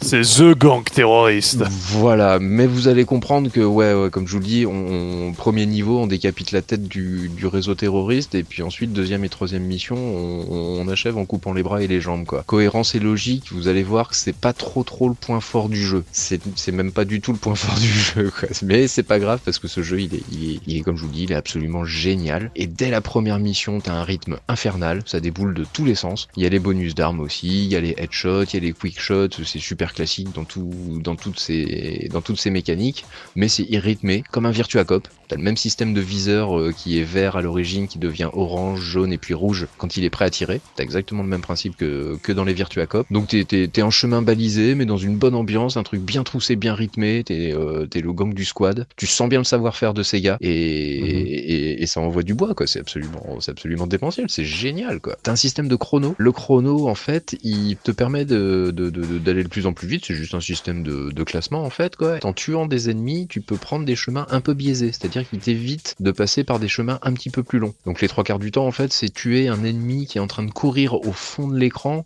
alors que t'as deux autres ennemis au premier plan qui prennent 80% de l'écran. Donc c'est un petit peu, euh, faut que tu le connaisses par cœur et un petit peu, faut avoir un petit coup de bol quand même par dessus parce que euh, voilà, c'est assez, assez difficile. C'est ce que j'ai appelé moi le, le try and retry, tu vois, pour pouvoir avoir ce genre de, de, de choses. Mais le jeu en fait, il a une, il a une super grosse replay value. C'est ça qui, qui est super bien. Tu vas avoir déjà différents embranchements, Ouais. différents chemins. Rapidement, euh, dès la première mission, on va te proposer soit d'aller sauver les otages ou d'aller Mhm. désamorcer une bombe. Donc dans les deux cas, tu vas prendre un chemin différent, tu vas faire des trucs comme ça. Petit plus par rapport aux autres jeux habituels à la Virtua Cop, tu as un bouton d'action qui te permet, au lieu de, simplement bêtement tirer tout le temps, de faire des actions bien particulières. Par exemple, bah, je reprends le coup de la bombe à désamorcer, tu vas arriver devant la bombe, et là on va te demander de couper un fil. C'est-à-dire que tu vas viser avec ton, flingue Voilà. tu vas viser le bon fil et appuyer sur, au lieu d'appuyer sur la gâchette, t'appuies sur le bouton action. Mais donc ça peut être ça, t'as un temps limité bien entendu, et ça peut être aussi désamorcer des, des clés morts. Tu es en train de ramper dans la jungle et puis tu as, des clés morts à désamorcer, donc tu dois viser la clé mort puis appuyer répétitivement sur le bouton action jusqu'à ce que la clé mort soit désamorcée. C'est sympa quoi, ça donne des petites, euh, des petites variantes comme ça dans le, dans, le jeu, en plus des variantes de situation, et ça apporte là encore un petit peu de, un petit peu de replay value parce que bah, tu passes pas toujours par les mêmes endroits, donc tu fais pas toujours les mêmes, euh, les mêmes énigmes ou de la même façon. Surtout, je pense que pour un genre, ce genre-là, le light gun euh, game, que ça soit caricatural ou pas, je pense que ça renforce la qualité du jeu si c'est caricatural. Parce qu'en fait, limite, tu t'en fous que ça soit con pas, t'as juste envie de tirer, tirer sur des bonhommes. Si c'est si c'est encore plus con, limite, t'y vas, quoi. Ouais, dans, dans, dans sa première approche, je suis d'accord avec toi. C'est malgré le côté caricatural complet, euh, façon série B des années 90. Hein, euh, T'as un scénario, voilà, on est les gentils, on est la police du monde, grosso merdo, et on va sauver le président et on va tuer les méchants terroristes. C'est c'est- c'est- c'est complètement caricatural, mais c'est Ouais, ouais, c'est ouais. parfaitement Ouais. assumé. Disons, c'est pas quand c'est caricatural, c'est pas volontaire, grosso modo, on va dire quoi. C'est juste qu'ils appuient l'accent parce que bah, les jeux vidéo ont jamais été très très réputés, surtout pas à cette époque-là, pour la finesse de leur scénario et de leur interprétation par des modèles 3D. Donc forcément, Euh, Excuse-moi, je, je... Enfin, dans mon souvenir, c'était un, c'était un jeu qui était assez premier degré quand même. hein. Ça se voulait assez sérieux. Est-ce que je me trompe? Et dans un premier temps, c'est pris au premier degré comme ça, mais tu vas comprendre que par la suite, en fait, je vais, je vais, je vais y arriver très rapidement, euh, le jeu se prend pas du tout au sérieux. Et, et donc juste pour finir, pour en revenir là où j'en étais, les différentes euh, caractéristiques de replay value du jeu, en fait, c'est que tout simplement, tu peux aussi choisir l'heure à laquelle tu passes la mission. Ah C'est-à-dire que tu vas faire la mission, par exemple, le matin, la nuit, ou euh, le, le- le- en plein après-midi. ah, Sympa ça. Complètement. En- entre les chemins différents à parcourir qui ne se débloquent qu'à partir d'un certain temps de jeu. Et ouais, des fois, c'est euh, en tuant des ennemis euh, bien particuliers, en fait, ou en tirant dans des, endroits bien particuliers tu débloques les chemins. Mais aussi parce que tu y passes une heure, deux heures. Ils vont te rajouter un crédit, par contre, euh, par exemple. Ils vont également te, bah, te faire débloquer des nouveaux chemins. Ah, mais énormément de replay value, quoi. C'est Donc, tu as beaucoup de replay value rien qu'avec ça. Tu cumules également de l'XP qui te fait débloquer des nouvelles armes, ce qui fait que tes armes par défaut, en fait, ça peut devenir des fusils à pompe, des mitrailleurs, enfin tu peux tu peux t'amuser, ça peut être sympa. Et t'as aussi des costumes différents. Tu as par exemple les costumes de Virtua Cop. Voilà, petit clin d'œil, c'est sympathique, ça fait toujours plaisir, quoi. Ah, cool. Et, et puis surtout, là où je voulais en venir, évidemment, ce qui fait kiffer le jeu absolument euh, encore plus, et là où je disais que le jeu se prend pas du tout au sérieux, c'est que tu débloques deux modes au bout d'un moment.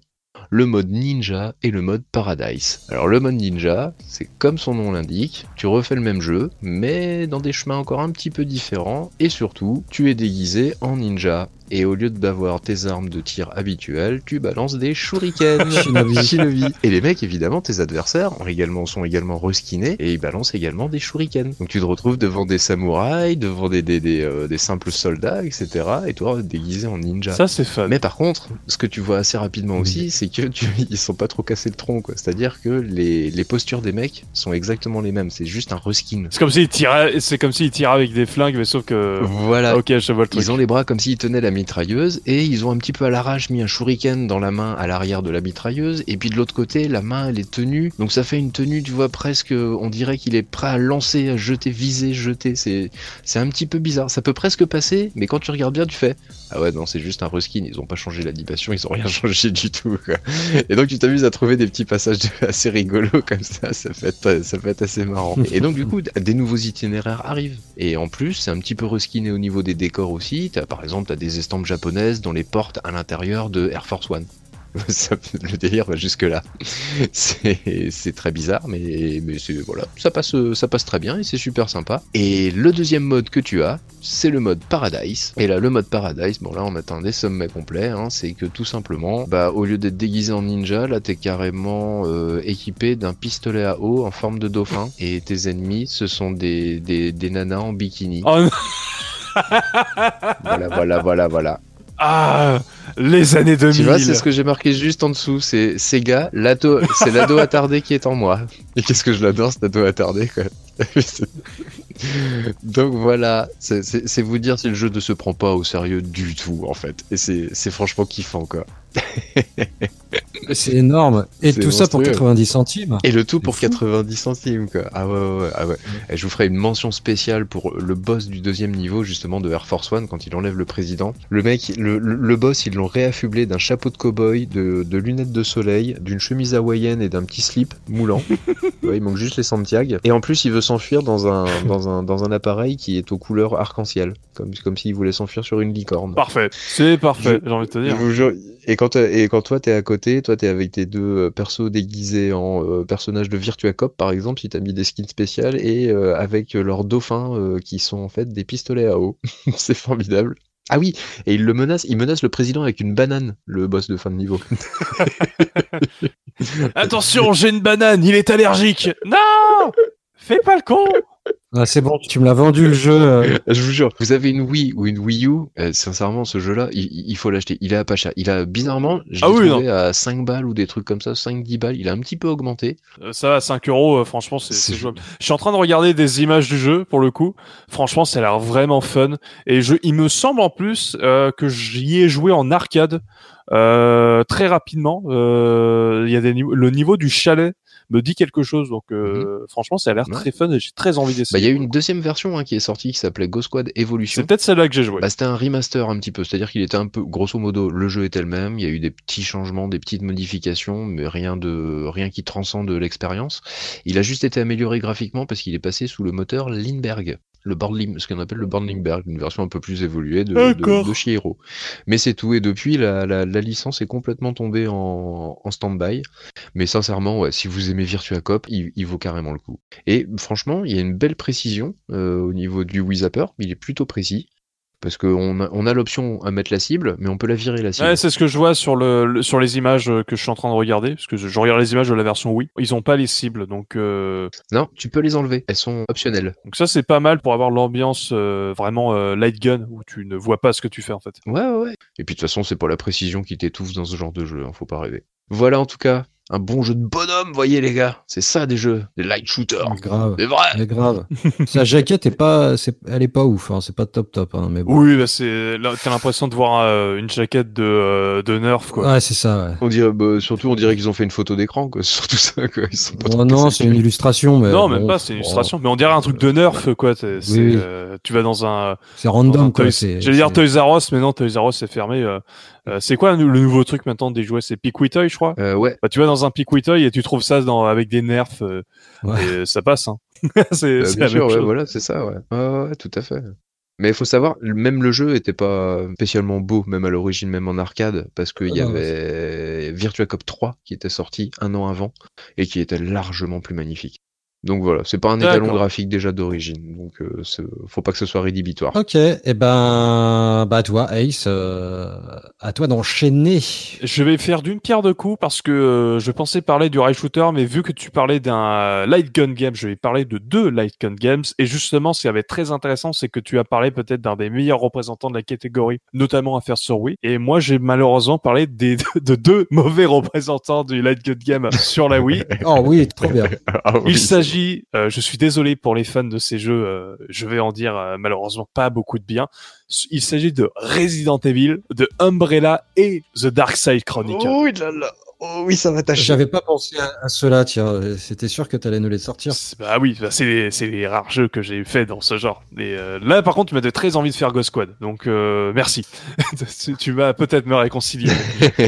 Eh. Donc, je vais d'abord parler de Umbrella Chronicle puisque c'est le premier des deux. Donc, c'est un rail shooter qui est sorti en novembre 2007, donc euh, quasiment en même temps que euh, Link's Crossbow Training. Je crois qu'il est sorti un petit peu avant. Donc, c'est un jeu qui était à la base sorti sur la Wii et il sera ressorti cinq ans après sur la PlayStation 3. Il me semble uniquement en démat chez nous dans une collection, les, les Chronicles Ouais. euh, HD Collection, qui se joue avec euh, le, le PS Move. Donc, c'est un rail shooter euh, qui utilise la Wiimote. Pour faire très simple, les, les épisodes euh, Chronicle ce sont des relectures des Resident Evil canoniques mais en rail shooter. Umbrella Chronicle se concentre sur les euh, Resident Evil 0, le remake de Resident Evil et Resident Evil 3 Nemesis. Donc en gros ce sont les jeux qui ont comme euh, personnages principaux les membres des Stars. Et Darkseid Chronicle se concentre sur les scénarios de Resident Evil 2, Code Veronica et un scénario inédit qui est censé faire euh, le lien avec euh, Resident Evil 4, notamment pour le personnage de Cruiser, un des antagonistes de Resident Evil 4, où on explique qu'il y a un lien avec Léon, mais on ne sait pas d'où vient ce lien. Et donc c'est un scénario inédit qui explique leur lien en fait, où c'était une mission, une mission qu'ils ont eue en avant les événements d'Hero 4 et euh, qui explique pourquoi Cruiser disparaît. Hmm. Je vais commencer avec Umbrella Chronicle, donc euh, c'est un rail shooter, donc on doit survivre en tuant des zombies, donc en avançant soit dans le train, dans le manoir, dans la ville de Raccoon City en fonction des scénarios qu'on choisit. Ok. Et comment dire? Déjà, un premier défaut que ont les deux jeux, c'est que tu ne peux pas choisir ton scénario, ton scénario initial. Tu es obligé de faire les scénarios dans l'ordre. Et c'est très dommage. Donc, par exemple, dans Umbrella Chronicle, tu es obligé de commencer par le scénario de Resident Evil 0 pour débloquer celui de Resident Evil pour débloquer le celui de Resident Evil 3. Ah, c'est nul. Le problème de euh, Resident Evil et Umbrella Chronicle, c'est que c'est mou. C'est d'une mollesse sans précédent. On a les, les euh, impacts de balles. Tu as l'impression que tu ne ressens rien quand tu tires dans les zombies. Quand tu as le flingue de base, en tout cas. Quand tu as le fusil à pompe et la mitraillette, ça va un petit peu mieux. Mais tu as une mollesse dans les actions. T'as pas de retour, en fait, quand tu tires sur les zombies. Et c'est très euh, emmerdant dans un light gun game où normalement la satisfaction c'est de toucher ta cible et de l'éliminer. Là, pour éliminer un zombie, tu dois mettre plusieurs balles et quand tu tires une balle sur un zombie, t'as pas de retour satisfaisant. L'animation du zombie, il est, elle est pas satisfaisante quand tu lui tires dessus. T'as un effet tout pourrave où t'as juste la cible qui euh, flash un petit peu quand tu touches le zombie. C'est vraiment pas du tout gratifiant en fait quand tu joues à ce jeu et euh, je l'avais, je l'avais essayé aussi, celui-là, je l'ai revendu direct. Et puis en plus, euh, bah, je sais pas si vous en parlez, mais je le trouvais d'une mocheté, mais, mais tellement, tellement vilain. Bah, le, le- ouais, le, le Ah. jeu, malheureusement, il est pas très beau. Il a, il a l'IA surtout. Moi, je l'ai fait sur une cathodique, puisque je l'ai refait sur ma Ouais. Wii Mini. Oui, je sais, j'ai, euh, je me suis fait plaisir pour le coup. Je voulais me faire sur la Wii Mini parce que je trouvais ça plus simple de faire un light gun sur euh, une cathodique que sur euh, un grand écran plat. Même sur avec euh, avec une Wiimote. Le jeu, il est euh, le jeu est, même sur une cathodique, le jeu est vraiment pas très beau. Un comble, surtout pour les Resident Evil 0 et, euh, et remake qui sont censés être des jeux magnifiques. Mais après, c'est des jeux en 2D. euh, Ouais. Enfin, c'est des jeux c'est des interfaces 2D, on va dire. Le jeu est pas très beau et euh, le jeu se permet même de ramer à certains moments graves euh, alors que le jeu est en 30 FPS. Donc euh, Ouais, comme- malheureusement le jeu est vraiment pas optimisé. Peut-être qu'il est un peu mieux sur PS3, je l'ai fait que sur Wii donc je ne peux pas dire pour le coup. Pareil, Le jeu n'est pas satisfaisant au niveau des, du feeling, au niveau du feedback. En plus, le jeu est uniquement en 16 neuvième, donc y jouer sur un écran cathodique qui sont généralement des 4 tiers, bah t'as la moitié de l'espace qui sert à rien, donc c'est super. Donc euh, limite tu te dis mais Donc limite tu te dis mais pourquoi pas avoir fait le jeu en 4 tiers? Alors que ce qui le pour moi le format 4 tiers est parfait pour du light gun parce que t'as un carré donc euh, c'est plus facile pour tirer. Mmh, mmh. Et non, le jeu est en 16 neuvième euh, uniquement, malheureusement, et le jeu est assez mal foutu au niveau de son interface. Tu as du mal à savoir combien de balles il te reste, puisque c'est autour de ton truc de tir, il passe sur un écran euh, à part. Tu peux y jouer soit uniquement à la Wiimote, soit avec le nunchuck branché, soit avec le Wii Zapper. J'y ai joué pour le coup au Wii Zapper. Le stick du nunchuck te permet d'un petit peu de changer ton angle de caméra. Pour le coup, ça change pas du tout les problèmes de, de mollesse qu'a le jeu. Ouais, c'est vraiment. C'était mou mou mou. Les combats de boss sont interminables tellement que ton arme ne fait quasiment aucun dégât. Pistolet de base ne fait quasiment aucun dégât, ce qui est un comble pour un rail shooter où euh, limite le truc le plus jouissant c'est quand tu fais des headshots et que tu one shot un ennemi. Là vous oubliez, vous êtes obligé de tirer 2-3 balles dans la tête pour tuer un zombie. Ah ouais? Ah ouais non c'est vraiment c'est euh, Ils ont jamais joué à House of the Dead, ceux qui ont fait ce jeu-là, c'est pas Mais possible.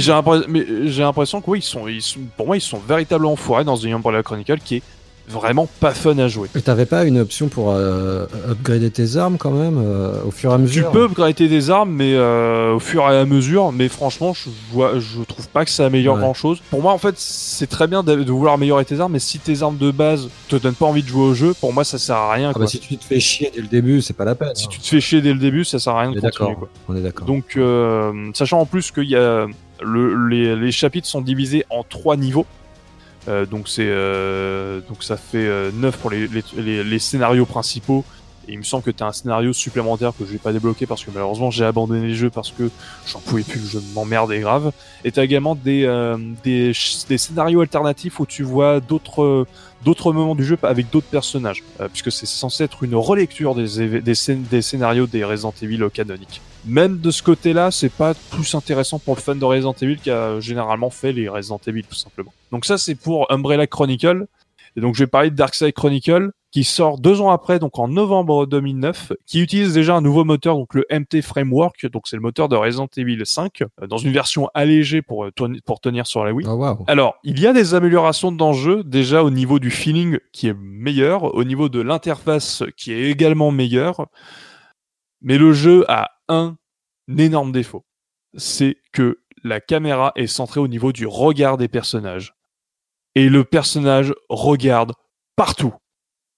Et il y a des moments où tu ne peux pas tirer sur les ennemis, où le jeu t'empêche de tirer sur des ennemis, et c'est ultra frustrant. Bah, tu veux dire que la caméra n'arrête pas de bouger La euh, caméra n'arrête pas de bouger, donc quand tu essaies de viser la personne, le, le- par exemple le zombie, et ben ton personnage va genre bouger un peu la tête et genre bah tu peux pas le viser, t'es en mode mais arrête. C'est C'est impossible. c'est ultra relou ou, à- ou, alors t'as des mo- t'as des mo- t'as des moments scénaristiques où euh, le personnage est censé bouger, mais t'as des zombies donc tu dis bah je vais leur tirer dessus.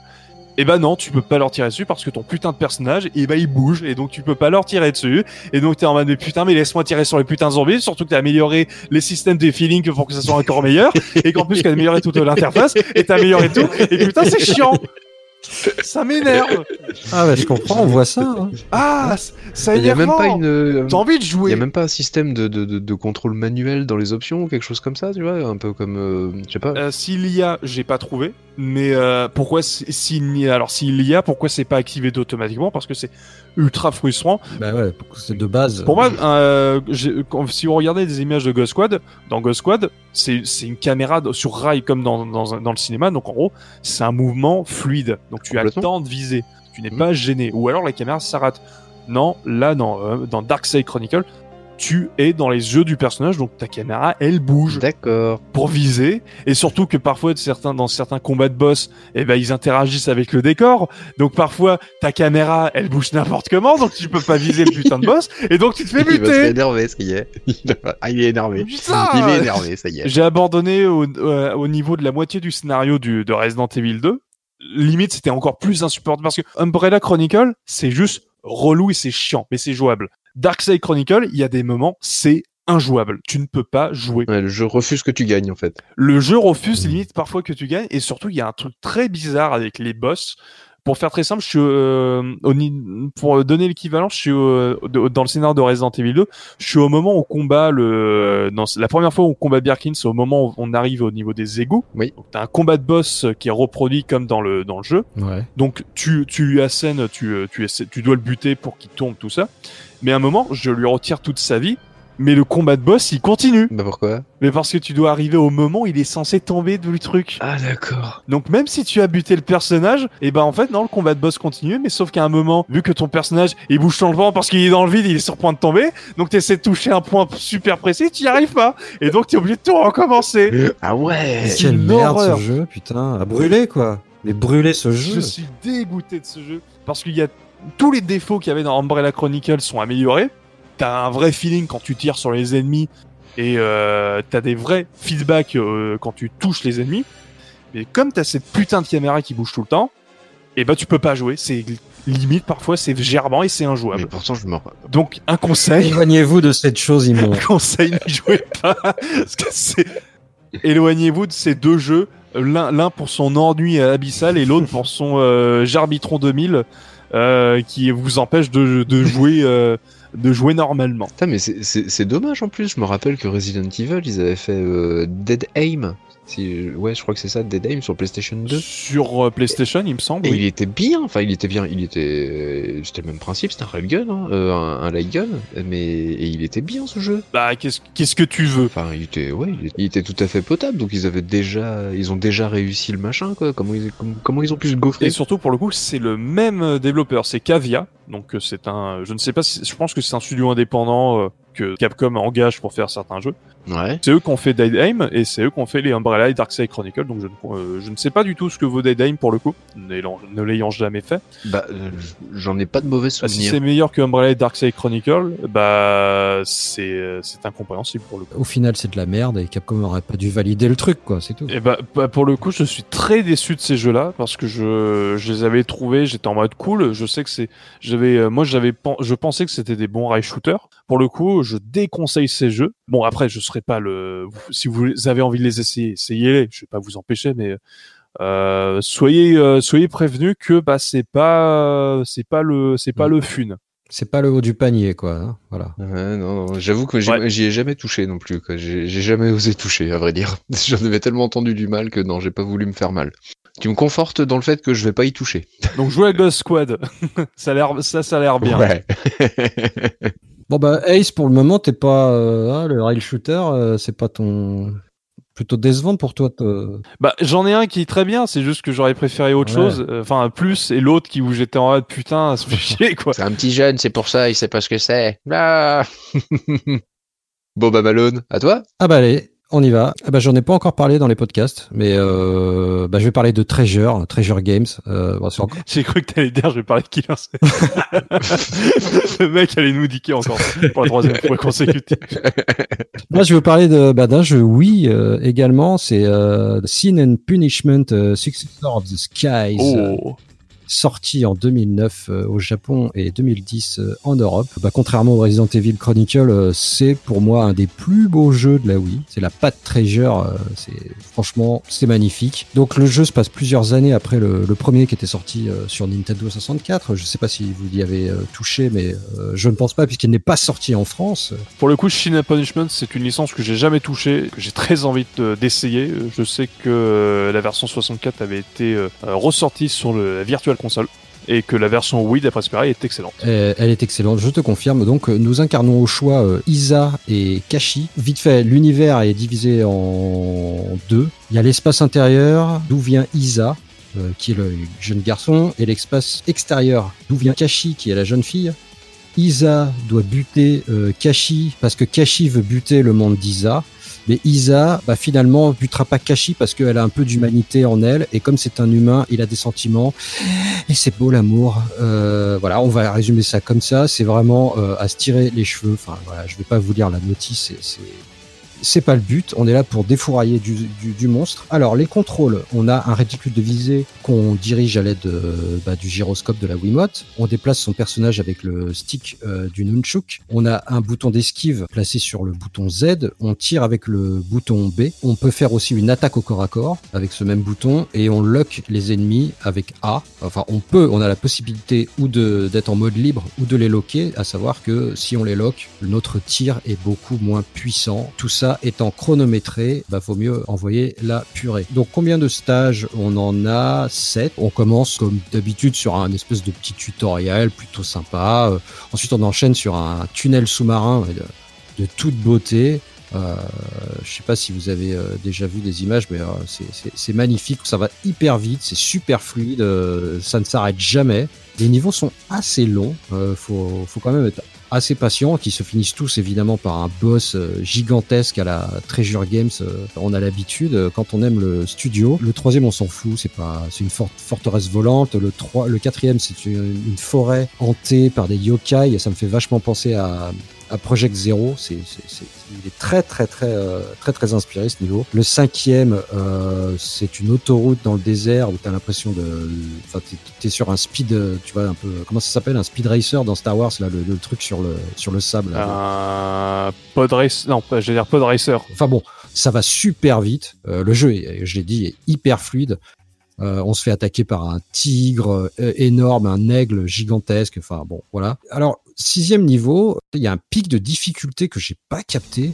C'est super dur. C'est un niveau, euh, donc on doit défoncer un paquebot géant euh, sur un lac de lave. Oh là là, j'ai galéré. Euh, ensuite, t'es poursuivi par une bête et tu dois euh, sauter de wagon en wagon. C'est bordélique. T'as un combat là de versus. Enfin, j'allais pas, j'allais dire à la street, mais pas du tout quoi. Genre t'es à- t'es- t'es lié au, à l'autre euh, personnage. Ouais, vraiment très très déçu de ce sixième niveau. Et heureusement, le septième euh, conclut l'histoire euh, assez, euh, de façon assez épique. Je trouve qu'il y a un petit côté euh, Asura, euh, Asura's Wars. Je sais pas si vous, vous, vous voyez. Ah ouais ouais ouais. c'est- Le jeu, le jeu de. QTE. C'est ça. Oui, le jeu de QTE avec quelques quelques scènes de, de rail shooter. Et là on est vraiment euh, bon c'est un peu c'est un peu ça, c'est un peu dans l'espace et tout. Donc des boss énormes, on va se retaper tous les boss de, de tous les niveaux mais en mode euh, giga euh, giga mastoc. Et euh, bon on finit sur le, le gros le gros boss, le gros méchant. Ouais, franchement, j'ai adoré ce jeu. Et bah écoutez, je n'ai euh, je n'ai écrit que ça. Et ben c'est très bien parce que comme ça on fait très vite mais c'est un jeu que je recommande. Un excellent jeu sur Wii par un excellent studio. Ah, Treasure surtout. Bah ouais, Treasure. Studio de référence quand même. Il me semble que c'est leur dernier jeu. Il y a Ouais, eu après, deux jeux 3DS. Mais ouais, c'est leur dernier gros jeu à Treasure. Et Treasure, c'est de la qualité en barre. Euh, c'est le un des, un des meilleurs studios là pour le coup. Euh. Gunstar Heroes. Ah là là. Bandai O que j'ai testé sur Dreamcast qui est vraiment sympa. Ah oui. non là là. Et euh, Ikaruga. Bah, Bah Ikaruga, c'est pour moi c'est pas, euh, enfin c'est un très très bon shmup, c'est dur. tellement beau, mais il est trop dur. Enfin, Est dur, trop- exigeant. Exigeant. C'est très dur. Ouais. Mais... euh, Bah Plus que dur. ouais. Parce que le. le- Ah, ils ont fait Wario World. Bon bah, ouais, on peut faire des jeux de merde. hein. Tout le monde peut se tromper. Tout le monde peut se tromper. Ils ont fait un jeu avec la licence McDo aussi, hein, euh, qui est pas si, qui est pas McDonald's Adventure, un truc comme ça, un des premiers, leur premier jeu Ah pour euh, la Mega Drive. ouais. Pas mal, hein, pas mal. Hein. Ouais. C'est Virgin qui avait fait l'autre jeu McDo. Euh, Global Gladiator. Global Gladiator, oui, c'est Virgin, oui. Mais ceci est une autre histoire. Oh oui. Et Treasure, c'est aussi euh, Radiant Silvergun. Euh, J'étais Ouais. obligé de le, de le placer, quoi, parce que c'est c'est un monument, c'est c'est- et c'est exclusivement. ah Bah non, il y en a, il est sur 360, mais sinon c'est c'est sur Saturn et waouh. Bon, c'est un autre sujet. On reviendra euh, sûrement un jour sur ce studio euh, formidable. Bon bah du coup, euh, on fait assez. Enfin, j'ai fait assez rapidement. Est-ce que est-ce que euh, Ace, tu aurais autre chose à nous faire partager rapidement ou pas? J'ai un dernier jeu à parler, donc euh, dans la catégorie des rail shooters, euh, d'une licence de Nintendo qui a commencé sur la Super Nintendo avec une certaine puce, donc la licence Star Fox, et plus précisément de l'opus GameCube, Star Fox Assault. Hmm. Très bon. Star Fox Assault, pour le coup, ça a été développé par Namco. C'est un peu particulier, c'est au moment où il y a eu un partenariat assez bizarre entre Namco, Sega et Nintendo avec le projet Triforce, qui a donné euh, notamment le formidable F-Zero GX, développé par Sega. Cam- euh, Namco, en fait, a développé euh, un Star Fox, donc Star Fox Assault, qui est sorti fin 2004 en Amérique du Nord et au Japon, et chez nous en avril 2005. Ça se déroule après les événements de Star Fox Adventure, donc c'est l'équipe de Star Fox qui euh, doit combattre une invasion d'un nouveau ennemi qui s'appelle les Oikoni. Le scénario pas très intéressant pour le coup, ce qui est, euh, ce qui est plus intéressant c'est le gameplay. Vous incarnez Fox McCloud, Euh, vous avez différents types de niveaux. Les niveaux principaux sont donc des niveaux en phase de rail shooter, très classique, 60 FPS constant lors des, des phases de rail shooter et c'est un bonheur. Le jeu est vraiment joli au niveau de ses décors. La modélisation des personnages est un peu polygonale, mais c'est plutôt bien animé pour le coup. C'est un véritable euh, bonheur de faire les niveaux de rush mais il y a aussi des euh, phases en TPS lors de, dans ce jeu qui sont un peu moins bonnes. On sent qu'on n'est pas que le jeu est sorti avant Resident Evil 4 dans son gameplay à TPS et surtout avant Gears of War. Donc c'est euh, un TPS où ton personnage est au milieu de l'écran, où viser est un peu compliqué, où t'as pas de lock pour le coup, ce qui aurait été plutôt euh, plutôt pas mal. Euh, donc c'est des phases malheureusement qui ont mal vieilli, mais euh, tout ce qui concerne les phases de rail shooter sont vraiment très cool. Et je trouve que c'est un jeu qui est euh, pas mal oublié dans la licence Star Fox que je voulais un petit peu remettre en lumière si vous avez une GameCube. Ouais, c'est vrai qu'il est pas. J'avais complètement zappé qu'il existait celui-là. Pas mal l'ont zappé parce que pour beaucoup quand on dit Star Fox GameCube on pense à Aventure Ouais, qui, ouais. est, qui a un côté historique vu que c'est le dernier jeu qui a été fait pour le compte de Nintendo par Rareware. Euh, même s'il y a d'autres jeux Rareware qui sont sortis sur des consoles Nintendo, notamment les Game Boy euh, Color Advance et la Nintendo DS. Il est sorti dans une période où Nintendo était un peu has-been, comme je le disais dans le podcast sur le Capcom 5, où euh, bah, Nintendo, ce qu'il faisait, bah, ça n'intéressait malheureusement pas grand monde. Ah bah, do- dommage, dommage. Et Donc c'est un petit jeu sympathique qui, qui, qui est pas trop dit, qui est pas trop parlé dans la licence Star Fox. C'est pas forcément le meilleur Star Fox. Non, c'est Lilat Wars, évidemment. Light Wars est formidable, mais je voulais pas en parler puisque pour moi c'est trop évident de parler de Light Wars, qui est un classique pour le coup et qui est un chef-d'œuvre de la Nintendo 64. C'est peut-être le jeu Nintendo 64 qui a le mieux vieilli de la Nintendo 64. Ce mode multijoueur absolument génial. Bah le mode solo en lui-même, ce qui est très cool, qui se fait toujours. euh, Le mode solo est très cool, mais le mode euh, A4 euh, en écran splitté, c'était, moi ça a été des soirées absolument euh, excellentissimes avec euh, avec des potes quoi.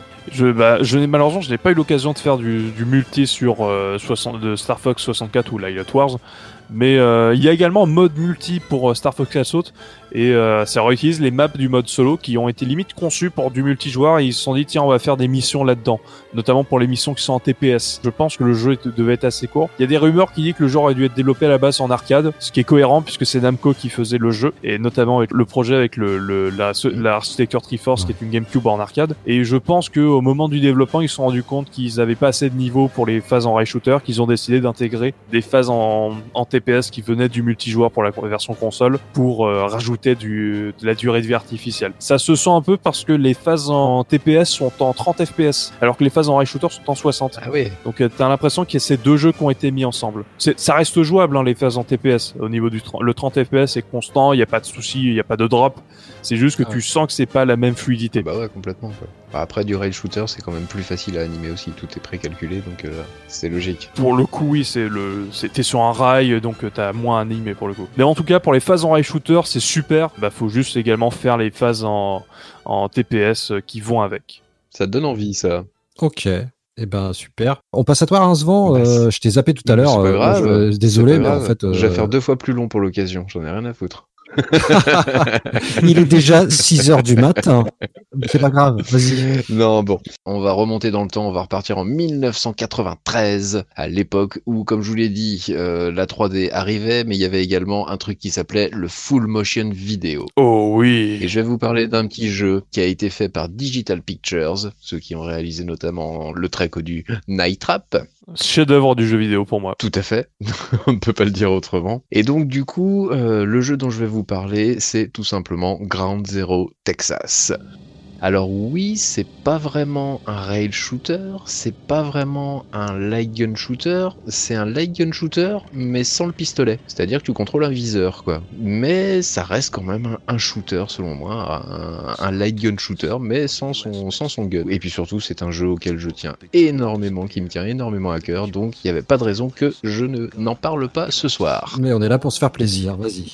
Exactement, exactement, monsieur. Premier contact, je vais reprendre le même, euh, le même schéma que tout à l'heure, quoi. Et bah, c'était dans un Megaforce, le magazine spécial Sega. Et c'était en 94, une preview, en fait, de, dans le magazine qui annonçait un futur, un nouveau jeu full motion vidéo qui serait mieux réalisé que les autres parce qu'avec plus de moyens et, donc, du coup, qui donnait, qui donnait forcément envie avec une histoire d'extraterrestres, d'invasion, euh, dans le, au Texas, euh, il y avait des images sympas, ça avait l'air de, de- ça avait l'air de promettre. Il y avait du paysan à chapeau de paille. hein. Je me souviens dans les. Il y avait du redneck. Ah ouais, ouais, ouais. Il y a de la salopette torse nu en dessous. hein. Ça déconne pas. Il y a du poil sous les bras.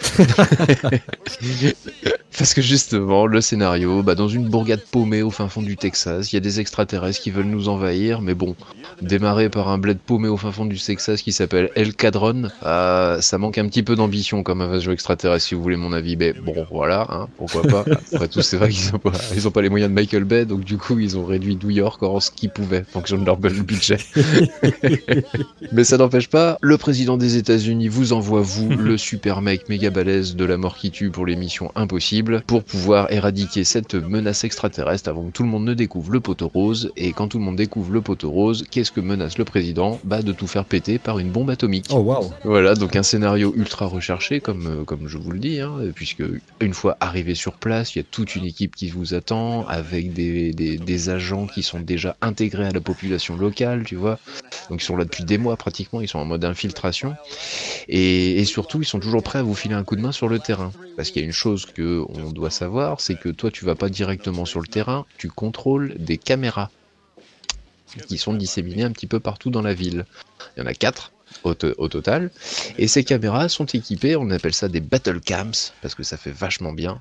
Ces caméras sont équipées d'une espèce de, de pistolet ou de laser, j'ai jamais trop su, j'ai jamais trop compris. Mais bref, ça tue pas les humains, mais ça tue les extraterrestres. Technologie de malade. Ah bah attends, carrément, c'est le top de la technologie, je te jure, il y a eu un budget, il y a eu 3 millions de dollars d'envoyer dans, ce, dans, dans, dans les films. hein. Il y a une heure de film à peu près, Ah ouais. parce que ça c'était un argument à l'époque. Une heure de film, wow, monstrueux. Et 3 millions de dollars, c'est pas mal. Ouais, c'est pas mal. Donc du coup, ouais, t'as ces caméras, et donc bah, tu contrôles les caméras, c'est-à-dire que tu switches d'une caméra à une autre, comme dans Night Trap, Mhm. exactement le même euh, principe de maniabilité. Et quand il y a des ennemis à détruire, et bah, bah, bah tu tires dessus, tout simplement, quoi, tout bêtement. D'accord, mais c'est pas compliqué au niveau du, euh, de ce double gameplay en fait, de cette double jouabili- jouabilité? C'est-à-dire double jouabilité Le fait de changer de caméra, de, de caméra et également de tirer sur des cibles? Non, non, non, non, non, parce que les actions se passent soit sur une caméra, soit sur une autre. Il y a qu'en fin de jeu où il va y avoir des actions simultanées ou quasi simultanées avec les caméras. Et là, en fait, chaque caméra est équipée d'un bouclier. Tu peux déployer un bouclier, comme ça, il peut subir quelques coups euh, sans, sans, sans prendre de dégâts. Et tu peux aller sur une autre caméra qui va te donner une action un peu plus importante D'accord. à chaque fois que tu, tu, tu switches en fait d'une caméra à une autre, en fait tu, tu, tu as le droit soit à un écran fixe avec des ennemis qui apparaissent et que tu dois détruire en les ciblant parce que tu es une cible sur, sur l'écran, hein, euh, comme je le disais. Euh, tu, dé- tu tues des ennemis et tu évites de tuer des innocents qui passent complètement bêtement à travers le, le décor. Tu vois, t'es en pleine gunfight et puis il y a, il y a une mamie qui arrive avec sa botte de paille sur le dos. Je comprends pas trop pourquoi, mais faut pas la taper. Faut pas, la, faut pas tirer Bah, boss Il travaille, mamie, putain, laisse-la tranquille. non, mais je te promets, c'est assez, c'est assez rigolo. C'est comme toujours dans ce genre de jeu, quoi. T'as toujours les innocents à travers euh, toute une foultitude de, de terroristes qui se foutent là, quoi. Ils sont là pour mourir. perdu. C'est obligé, c'est ça. Donc t'as as soit ce genre de, de, de scène, l'écran fixe, tu as soit une scène entre un habitant et un extraterrestre généralement, il y a une querelle, mais ça peut aller de la simple querelle de deux mecs à moitié bourrés au bar euh, jusqu'au braquage de banque. Et dans le tas, en fait, à chaque fois, une scène va se passer, et dans le tas, il y a un moment où il y a un extraterrestre qui va se divulguer et qui va essayer de tirer sur la caméra. Et donc, tu dois le tuer avant, en sachant que tu le repères euh, de telle façon, c'est que pendant la scène, en fait, il y a un moment où il y a un petit cadre vert qui va apparaître sur le bonhomme qui est un extraterrestre. Parce que ce que je vous ai pas dit, c'est là que je commence à comprendre, ce que je vous ai pas dit, c'est que les extraterrestres sont déguisés en humains. Waouh. Eh, eh. Bah ça permet deux trucs. Ça permet que en fait on tire sur des humains, mais en fait non, c'est des extraterrestres déguisés sur des hu- en humains. Donc du coup c'est pas violent, ça c'est bien. Et, et puis deuxièmement, ça évite d'avoir des costumes totalement ridicules qui feraient super cheap dès le, dès le deuxième écran. Ouais. C'est pas idiot. C'est pas con. C'est pas pas, con. con. Et en ça plus de ça, économise des ressources. Ouais, et puis ces scènes-là mettent souvent en, en scène des différents, plusieurs protagonistes à la fois, et l'extraterrestre n'est pas toujours la même personne. Il y a une sorte de petit côté aléatoire. Et hey, pour avoir un peu de rejouabilité, sympathique. Ou alors, la troisième possibilité également que tu as en switchant sur une caméra, c'est d'avoir une scène qui avance le scénario, qui avance le schmilblick, où finalement t'as rien à faire. Mais t'es obligé de passer par cette scène pour faire avancer le scénario. D'accord. Donc ça c'est à peu près euh, c'est c'est le premier tiers du jeu. Tout se passe dans le village. Euh, t'as les petites scènes qui te mettent en introduction, t'introduis également les, les, espions, enfin en tout cas les, les agents infiltrés qui sont là pour t'aider, etc. Puis t'avances un petit peu le scénario. En fait, tu dois trouver sur les cadavres de certains ennemis un code. Il y a quatre chiffres à trouver qui te permettent en fait d'accéder à la suite du jeu. Parce qu'une fois que ce code-là euh, est complet, que tu vas pouvoir le rentrer dans l'ordinateur adéquat, en fait, c'est là que ça commence à devenir génialement n'importe quoi, ce jeu. Et c'est là que ça commence à péter les plombs. En effet, au lieu de, de, contrôler les caméras fixes, là, d'un coup, il y a un de tes collègues soldats, il enfile un casque de moto avec d'un côté une caméra et de l'autre côté un tir laser. Waouh Et là, c'est parti, mon kiki, tu te transformes en FPS, en full motion vidéo, monsieur. enfin, presque. du pauvre. Scénaristiquement, c'est n'importe quoi. Et là, t'arrives dans le QG des extraterrestres. Et dans le QG des extraterrestres, et bah là, tu défourailles des vrais mecs déguisés en costume de méchants dans les Super Sentai. Les costumes en caoutchouc bien comme il faut, bien cheapos euh, qu'il se, comme il se doit. Mais les décors sont pas trop dégueulasses. Et finalement, avec l'ambiance, bah ça passe pas mal. Et puis ils font surtout un super cri quand ils meurent. Ils font ouais. une sorte de cri, cri complètement, complètement, complètement pété, absolument, absolument excellent. Et donc bah du coup, bah tu t'accroches au jeu et tu, tu, bah tu continues quoi. Et, puis bah finalement t'arrives dans le QG euh, extraterrestre, tu fais ce que t'as à faire, tu reviens dans le village. Le problème c'est que le village maintenant il y a une invasion d'extraterrestres, donc euh, t'as en fait des troupes militaires extraterrestres qui commencent à envahir le, le, le, village. Donc en fait concrètement en fait tu le vois bien, ils sont 10 à être faire toutes les troupes et ils sont déguisés avec euh, des, euh, des casques de moto et des protections de motocross quoi. Grosso merdo, à peine maquillés et hop là en avant la musique c'est parti quoi. Tu sentais bien que ça, ça commençait à être la fin du jeu, tu sentais qu'il y avait de moins en moins de budget. Mais alors par contre au niveau explosion, ça pète de partout, c'est absolument génial. Tu reprends à nouveau le même système que la, première partie, c'est-à-dire les caméras, euh, 4 caméras à disséminer, et puis tu dois switcher d'une caméra à une autre avec des événements importants. Mais là par contre, ça explose de tous les côtés, quoi. N'importe quelle excuse est bonne pour tout faire péter. C'est simple. Il y a même des scènes, je, je, je vous jure, c'est vraiment rigolo, quoi. Il y a des scènes où en fait tu vois les extraterrestres qui arrivent, ils balancent des grenades pour détruire un bâtiment, et là, tu vois d'autres extraterrestres qui se font souffler par l'explosion et qui, qui, volent à 5 mètres. C'est-à-dire que les extraterrestres détruisent leurs propres troupes tellement ils ont envie de tout péter. ça devient n'importe quoi chez n'importe quoi. Mais c'est tellement, c'est tellement, ça devient tellement hollywoodien entre guillemets quoi. Au, au niveau d'un full motion vidéo, il y avait jamais de moyen dans ce genre de, de, film généralement. Et là, il y avait, tu sentais bien qu'ils avaient, ils avaient une débauche d'effets spéciaux totale et absolue. Et bah du coup, bah ça, ça accroche et tu continues, tu continues à avancer dans le jeu, tu continues, tu continues, t'arrives dans la dernière partie où là tu reprends à nouveau le casque sur une autre de tes collègues et là t'es armé d'une énorme sulfateuse et tu dois détruire le vaisseau ennemi. Et c'est dommage parce que c'est le seul truc que tu peux faire avec la sulfateuse. J'aurais bien aimé qu'il y aurait des, des, des hordes d'ennemis qui viennent euh, à moi, mais non, pas du tout. T'as juste un vaisseau qui monte à la verticale, tu dois tirer dans le cœur plusieurs fois, et le vaisseau explose, c'est la fin. Terminé. Donc la fin, elle est, tu, comme je le dis, tu sens bien que plus ça allait vers la fin du film, ils l'ont fait chronologiquement. À la fin, il leur restait 15 dollars pour finir le, le, le, pour faire le jeu final. C'est dégueulasse au possible. C'est dommage. c'est tout vilain.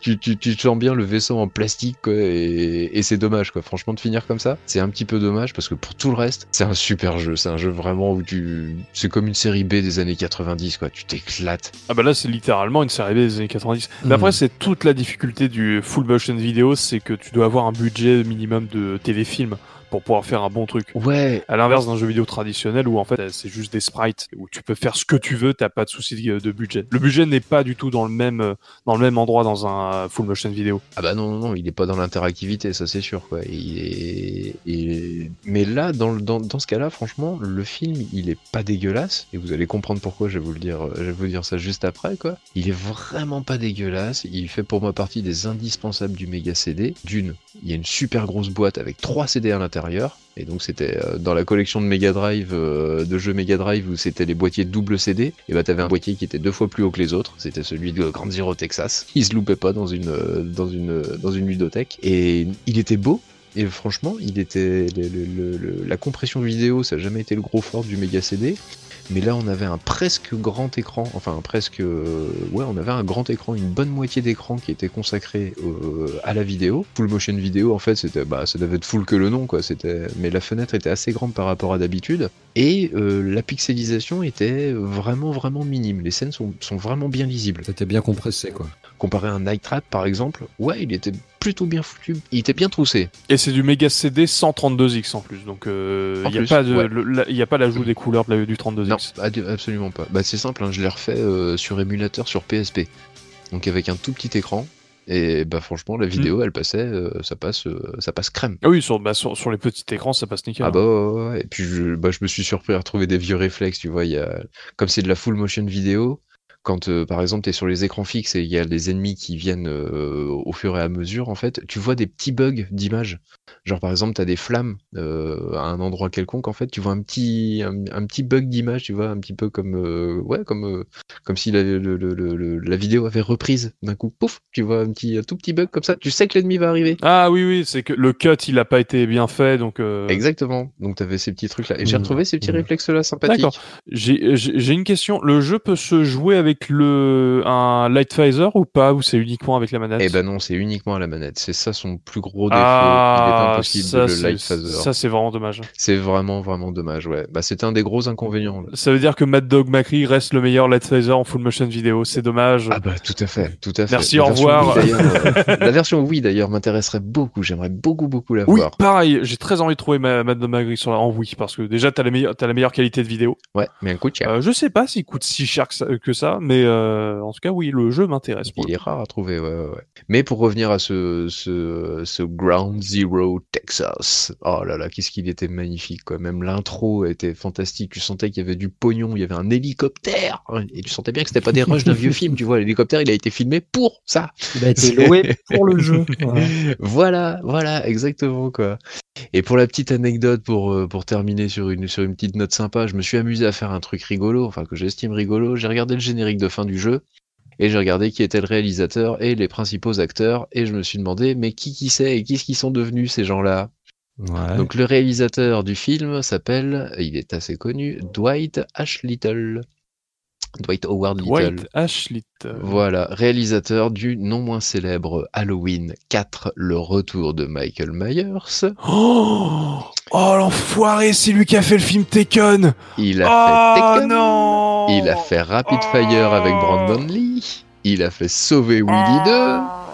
Il a fait des épisodes de The Practice ou de Millennium, de Prison Break et même de 24 heures chrono. Et oui, Je vois qu'il, je vois qu'il fait, il a fait des épisodes de Arrow et de Agent of Shield aussi. Bon, écoute, après c'est, alors on est en train de, de se moquer genre ah il a fait des films comme ça. Bon, ça vu qu'il a l'air d'être il- repris à chaque fois pour faire des séries, bah, je pense que c'est un bon faiseur. en fait, ouais, c'est un réalisateur moyen. vu la gueule des euh, des cinématiques, enfin des cinématiques, des phases de jeu dans dans, euh, Grand Zero Texas, pense que c'est un très bon faiseur. Mhm, ouais, ouais, tout à fait, tout à fait. Alors, dans les acteurs, rôle principal, un certain, euh, enfin, un des rôles principaux, un certain Steve Eastin. Donc, c'est pas une contrefaçon de Steve Austin, l'homme qui valait 3 milliards, pas l'homme qui valait 3 dollars. Ou le, le ou le catcher pour le coup. Ou le catcher, Steve, Steve Austin. Austin. Oui, tout à fait. Ah oui, tiens, j'y pensais pas. Et mais c'est quand même un acteur que quand vous voyez sa gueule, euh, vous êtes dit ah ouais, je l'ai croisé dans plusieurs films, dans Les ailes de l'enfer par exemple, ou dans Arrête-moi si tu peux. Et mais c'est un acteur qui est assez qui a de la bouteille, on va dire, pour pour pour ne pas dire ancien. Et donc il a fait également des épisodes dans la série MacGyver, dans X Files et dans Dexter. Oh bah, pas mal. Pas mal. Donc c'est une ouais ouais, ouais c'est une tête qu'on comme on dit euh, sa gueule me dit quelque chose. Hmm. Et quand tu le vois même jeune parce que le jeu date de 93 donc il a quand même quelques années de moins, tu tu repères quelque chose, tu te dis tiens il y, a- il y a forcément quelque chose. Autre rôle également, le rôle féminin est décerné pour mademoiselle Leslie Arter, plus connue également sous le nom de Madame Leslie Zemeckis. Oh. Je vous le donne en mille. Robert Zemeckis, je... Hmm. est-il nécessaire de préciser? Tout est dit. Donc oui, c'est Madame Madame Zemeckis, mais elle n'est pas que Madame Zemeckis, hein, elle a aussi un palmarès et un nombre de films assez incroyables. Et petite anecdote sympathique, c'est la seule de toutes qui, dans son Wikipédia, fait apparaître Grand Zero Texas. Ah ouais, les autres, ils ont honte, quoi. D'accord. c'est vous dire, ou alors c'était pas assez payé, ou alors ouais non, ils l'ont oublié peut-être. Et enfin, pour finir, le, la petite cerise sur le gâteau, le petit personnage que quand j'ai refait le jeu, j'ai fait punaise, mais mais oui, c'est bien lui. Ah ben forcément. Si je vous dis un acteur avec des films qui se passent au Mexique, dans des séries Z, tout le temps, non-stop, Il fait des pubs pour des faritas. Danny Trejo Mais oui, monsieur Danny Trejo Non Il y a Danny Il y a Danny Trejo dans ce jeu Eh ben si, Je Danny. Trejo est dedans. Il est dans la deuxième partie Non. du jeu, en fait, un moment où tu vas explorer trois endroits euh, pour découvrir le QG extraterrestre. Et tu as la mine, l'église et je ne sais plus quoi. Et en fait, le- le QG extraterrestre apparaît aléatoirement. Et quand t'es pas au bon endroit, en fait, t'as juste une cinématique avec des personnages qui t'indiquent que non, vous n'êtes pas au bon endroit, faites demi-tour. Et donc là, c'est dans la mine. Et Danny Trejo, vraiment. Je viens de voir le Wikipédia. Il est vraiment dans Ah le jeu. mais oui, je ne mens pas, non mais dites donc. Et en fait, dans le jeu, il apparaît juste une 5 secondes en fait, où il est avec un fusil à pompe. D'ailleurs, son nom au générique, il est, il est crédité sous le nom de Shotgun. Shotgun. Ça ne s'invente pas. Et donc il arrive et il fait face euh, à ton personnage pour l'empêcher de passer avec son fusil à pompe. Et donc à chaque fois qu'il fait euh, une réplique, et ben il, il, il recharge son fusil à pompe, mais il tire jamais avec. Mais il le recharge tout le temps. C'est assez incroyable, il a trois répliques et il doit recharger trois fois son fusil à chaque fois, c'est c'est automatique chez lui. Donc voilà, j'en ai fini, je pense que voilà, une petite, euh, une petite cerise sur le gâteau avec un petit Danny Trejo. Je suis euh, choqué. Pas mal, Je le savais. pas mal. Donc petit jeu que je vous conseille fortement. J'ai un amour particulier pour ce jeu, mais j'espère que je vous ai donné envie, et que je vous ai transmis un petit peu de cet amour pour que vous lui laissiez sa chance, malgré son côté kitsch, etc. Ah là là. Bon, en tout cas, tu m'as tu m'as rappelé de tu m'as rappelé de très bons souvenirs euh, quand je, je regarde des images euh, du jeu là, ça me ça me rappelle toute cette époque méga CD. euh. C'était fou. Hein. J'étais pas forcément fan du, du full motion euh, vidéo, mais c'est euh, c'est quand même une époque. euh, Tu l'as fait le Non, je l'ai pas fait. Je l'ai jamais fait. Non, non, non. Je me suis arrêté à oh là là, je sais plus Microcosme. euh, Je crois que j'ai fait Microcosme. dur. Ouais. Et là, ça m'a donné envie d'en faire d'autres. Bah, on en parlera à l'occasion. Moi, moi, pour le coup, les seuls jeux de, de digital, euh, digital euh, picture que j'ai fait, c'est Night Trap. Et d'après ce qui paraît, il y a plein de jeux de ce, de ce feu éditeur qui vont ressortir en version HD, ce qui va être très intéressant. Euh, j'ai vu que Corpse Killer est ressorti sur PS4. Oh, quel bouse ce jeu, mais quel bouse immonde. Oui, mais Oh. avec des cinématiques en HD et ton et le Rasta ouais. et le Rasta Ouais, en le rasta. HD. Ouais, il faut le rasta en Et j'ai vu des j'ai vu des séquences de gameplay. C'est un rail shooter, ça compte. Et putain, c'est Oui. dégueulasse. c'est encore plus dégueulasse que ça. C'est horrible, c'est horrible. C'est encore pire que les cibles en carton de les Alone Forcer, je crois. Ah oui, oui, là pour le coup, C'est- c'est bien pire. Bon, si, si, si je vous propose d'en faire un, un, un vraiment dernier, est-ce que c'est, c'est, est-ce que c'est, ça fait trop ou pas? Alors j'en fais un, un petit dernier parce que je j'en fais deux petits derniers parce que c'est juste pour les citer. Euh, pour la Wii, si vous voulez trouver des rail shooters et que vous en trouvez pas, sachez que Medal of Honor 2, qui est à la base un FPS de la Wii, qui est un excellent FPS de la Wii, a un mode arcade où c'est un rail shooter. Donc si jamais vous n'aimez pas les FPS sur la Wii, vous avez toujours un mode arcade qui est super sympathique. Et juste pour ce que tu parlais d'un jeu qui, a, qui utilise du full motion vidéo euh, pour ses séquences de tir, il y a dans un jeu que vous ne pensez pas qui s'appelle Rayman contre les lapins encore plus crétins. Oui, oui, je vais parler des lapins crétins dans ce podcast. Il y a un mode dans ce, il y a un mini-jeu en fait, il y a une série de de mini-jeux qui sont tout simplement des séquences de rail shooter filmées Ah, avec incrustation des lapins crétins où tu dois les tirer à je l'avant. l'ai fait à l'époque avec un pote. Oui. C'est un souvenir d'enfance. Je ne l'ai pas refait. C'est pour ça que j'en ai pas parlé. Et surtout, c'est une partie d'un jeu plus que une, euh, une euh, que le jeu lui-même. Et c'était vraiment pas mal en plus. Donc, euh, je vous conseille. Comment t'as dit ça s'appelait Lapin crétin? Rayman contre les lapins encore plus crétins. Donc, c'est la suite de Rayman contre les lapins crétins. Qui avait déjà des phases de rail shooter dans les séquences finales, euh, dans, les séquences de boss au passage d'ailleurs.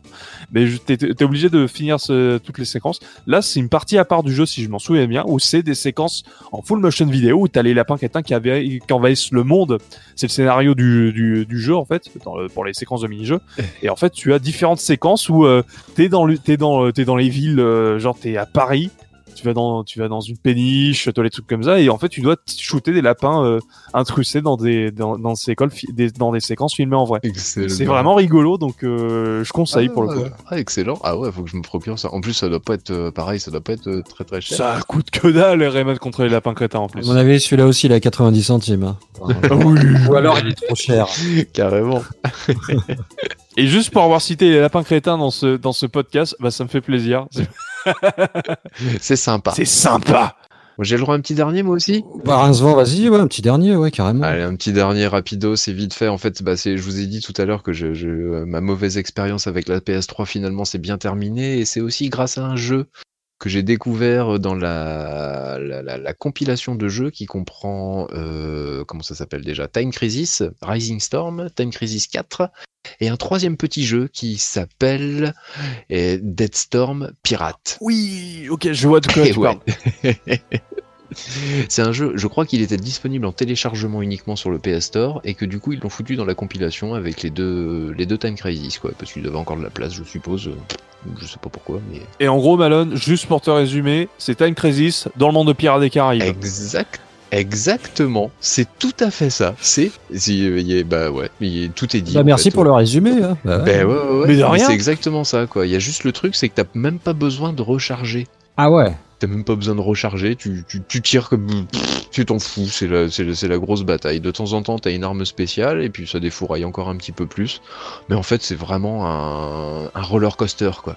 Tu dans le pays des, dans le pays des, des, des, des pirates fantasy, quoi. Donc, t'as du squelette, t'as du crabe métallique géant, t'as du fantôme pirate, t'as du, du, du vieux loup de mer, t'as absolument tout type d'ennemis, tu passes par toutes les situations ça défouraille, t'as des petites situations euh, supplémentaires, euh, enfin originales, où tu dois secouer le PS Move pour euh, tenir la barre d'un bateau par exemple, ou pour bouger dans un rapide pour éviter des rochers ou sur un train de la mine, des choses comme ça quoi. Donc t'as des petits des petits passages euh, sympathiques. Le petit plus aussi que moi j'utilise, c'est que tu peux jouer à deux joueurs et qu'en fait quand tu fais comme euh, ce que Ghostbuster refuse de faire, c'est-à-dire croiser les flux, ouais. quand tu croises tes, tes, tirs et que tu les concentres au même endroit, ça fait un super tir. Et l'avantage, c'est t'as besoin t'as besoin que d'un seul euh, machin. C'est pas cohérent, c'est pas Non, logique. c'est pas logique du tout. On s'en fout. C'est la logique d'un d'un light gun shooter.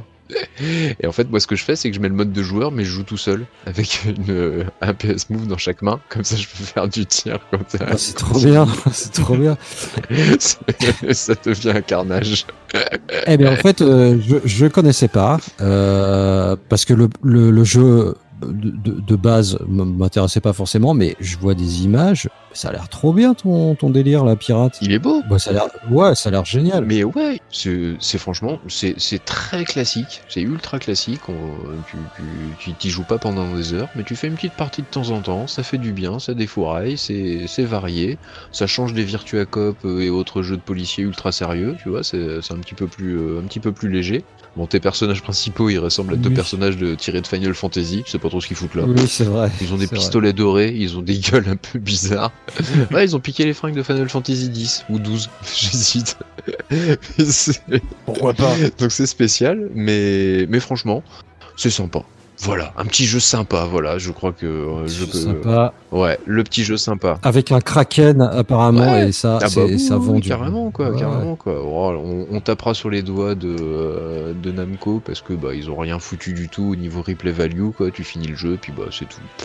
Y a rien. Oui, de... bah c'était c'était en bonus, euh, c'est un petit plus quoi. Voilà. Ouais, voilà exactement c'est quoi. pas c'est pas le jeu qui vendait à la base, mais voilà, c'est bah c'est cool. Ouais, mais quand t'as la replay value, quand tu quand tu goûtes à la replay, replay value euh, de, Value, value. de Ghost Squad, euh, ah, oui, je, oui, ça commence à devenir dur pour moi aussi. dur, hein. Donc voilà, voilà mon petit dernier coup de cœur. Puis j'aurais pu vous parler de Silent Scope aussi, qui était super sympa. J'aurais pu parler de Maze of the King, de Silent Hill The Arcade, que j'adorerais voir, et puis de Carnival aussi, et puis, et puis de plein d'autres jeux, quoi. Mais on n'a pas, on n'a pas un podcast de 12 heures.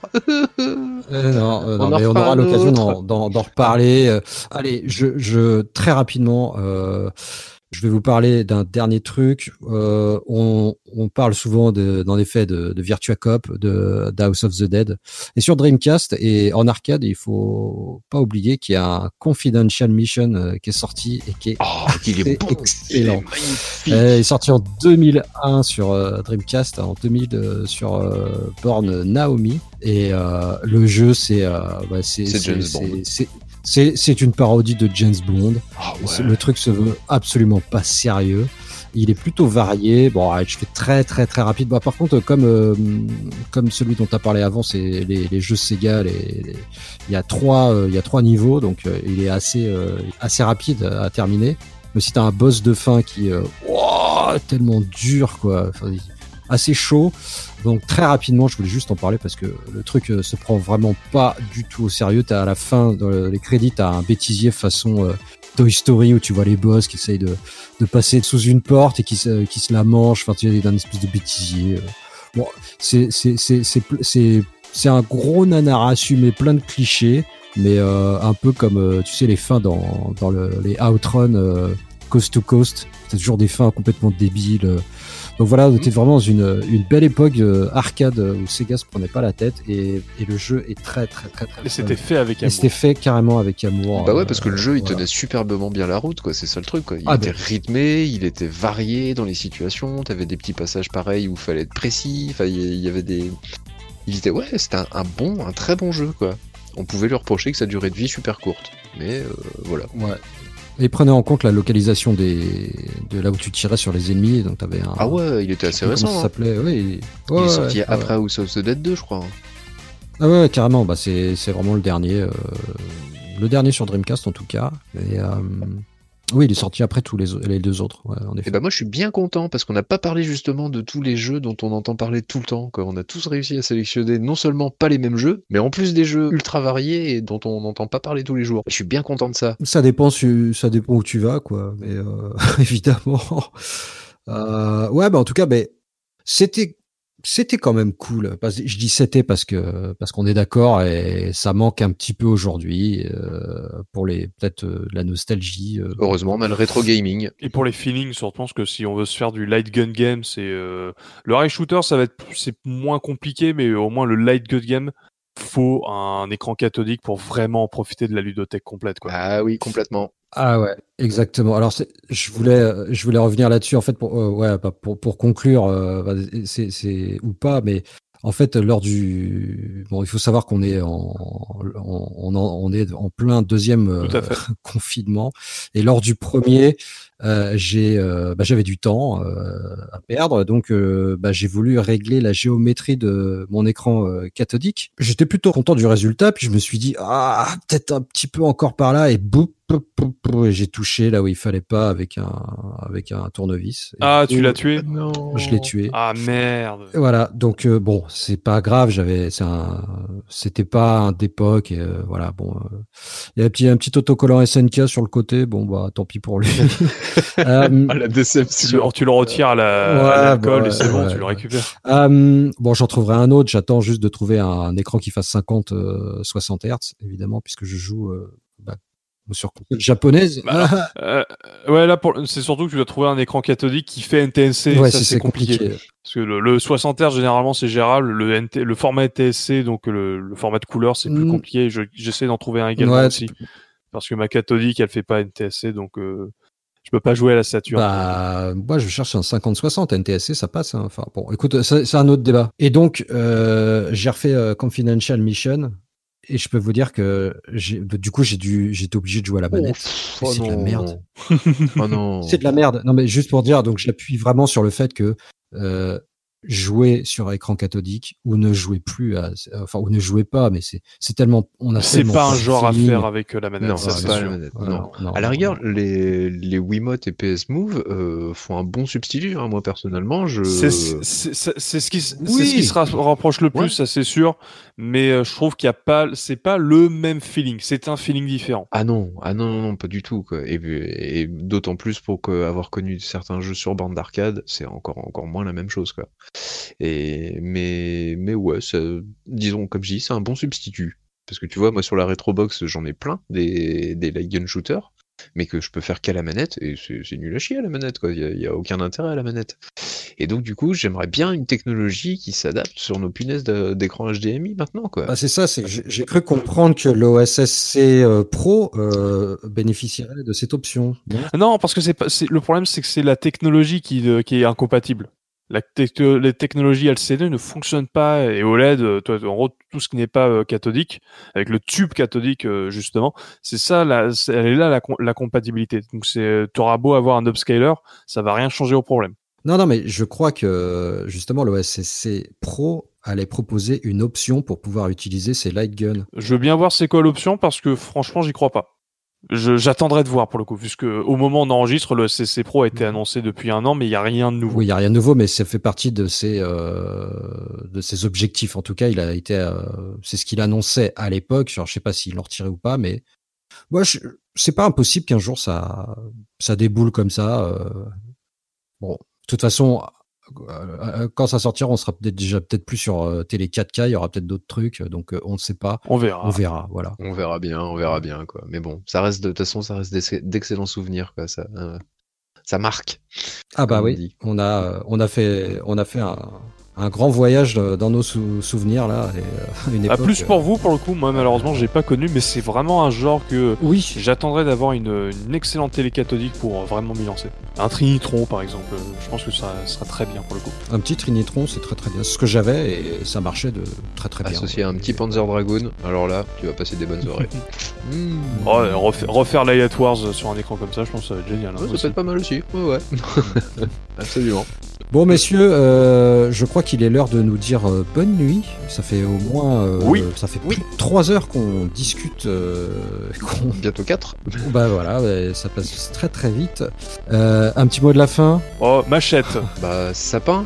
Euh, sapin, bah, bah, bûche, allez, je sais pas, je suis fatigué, je, suis fatigué les gars, j'en peux plus, je n'en peux plus. Fatigué. On vous dit à très Fatigué, bientôt donc le et les, les- pour, les liens sont en description pour tous les réseaux, les machins, pour nous retrouver. À bientôt, ciao ciao à tous. Des bisous à tous. Salut. Ciao ciao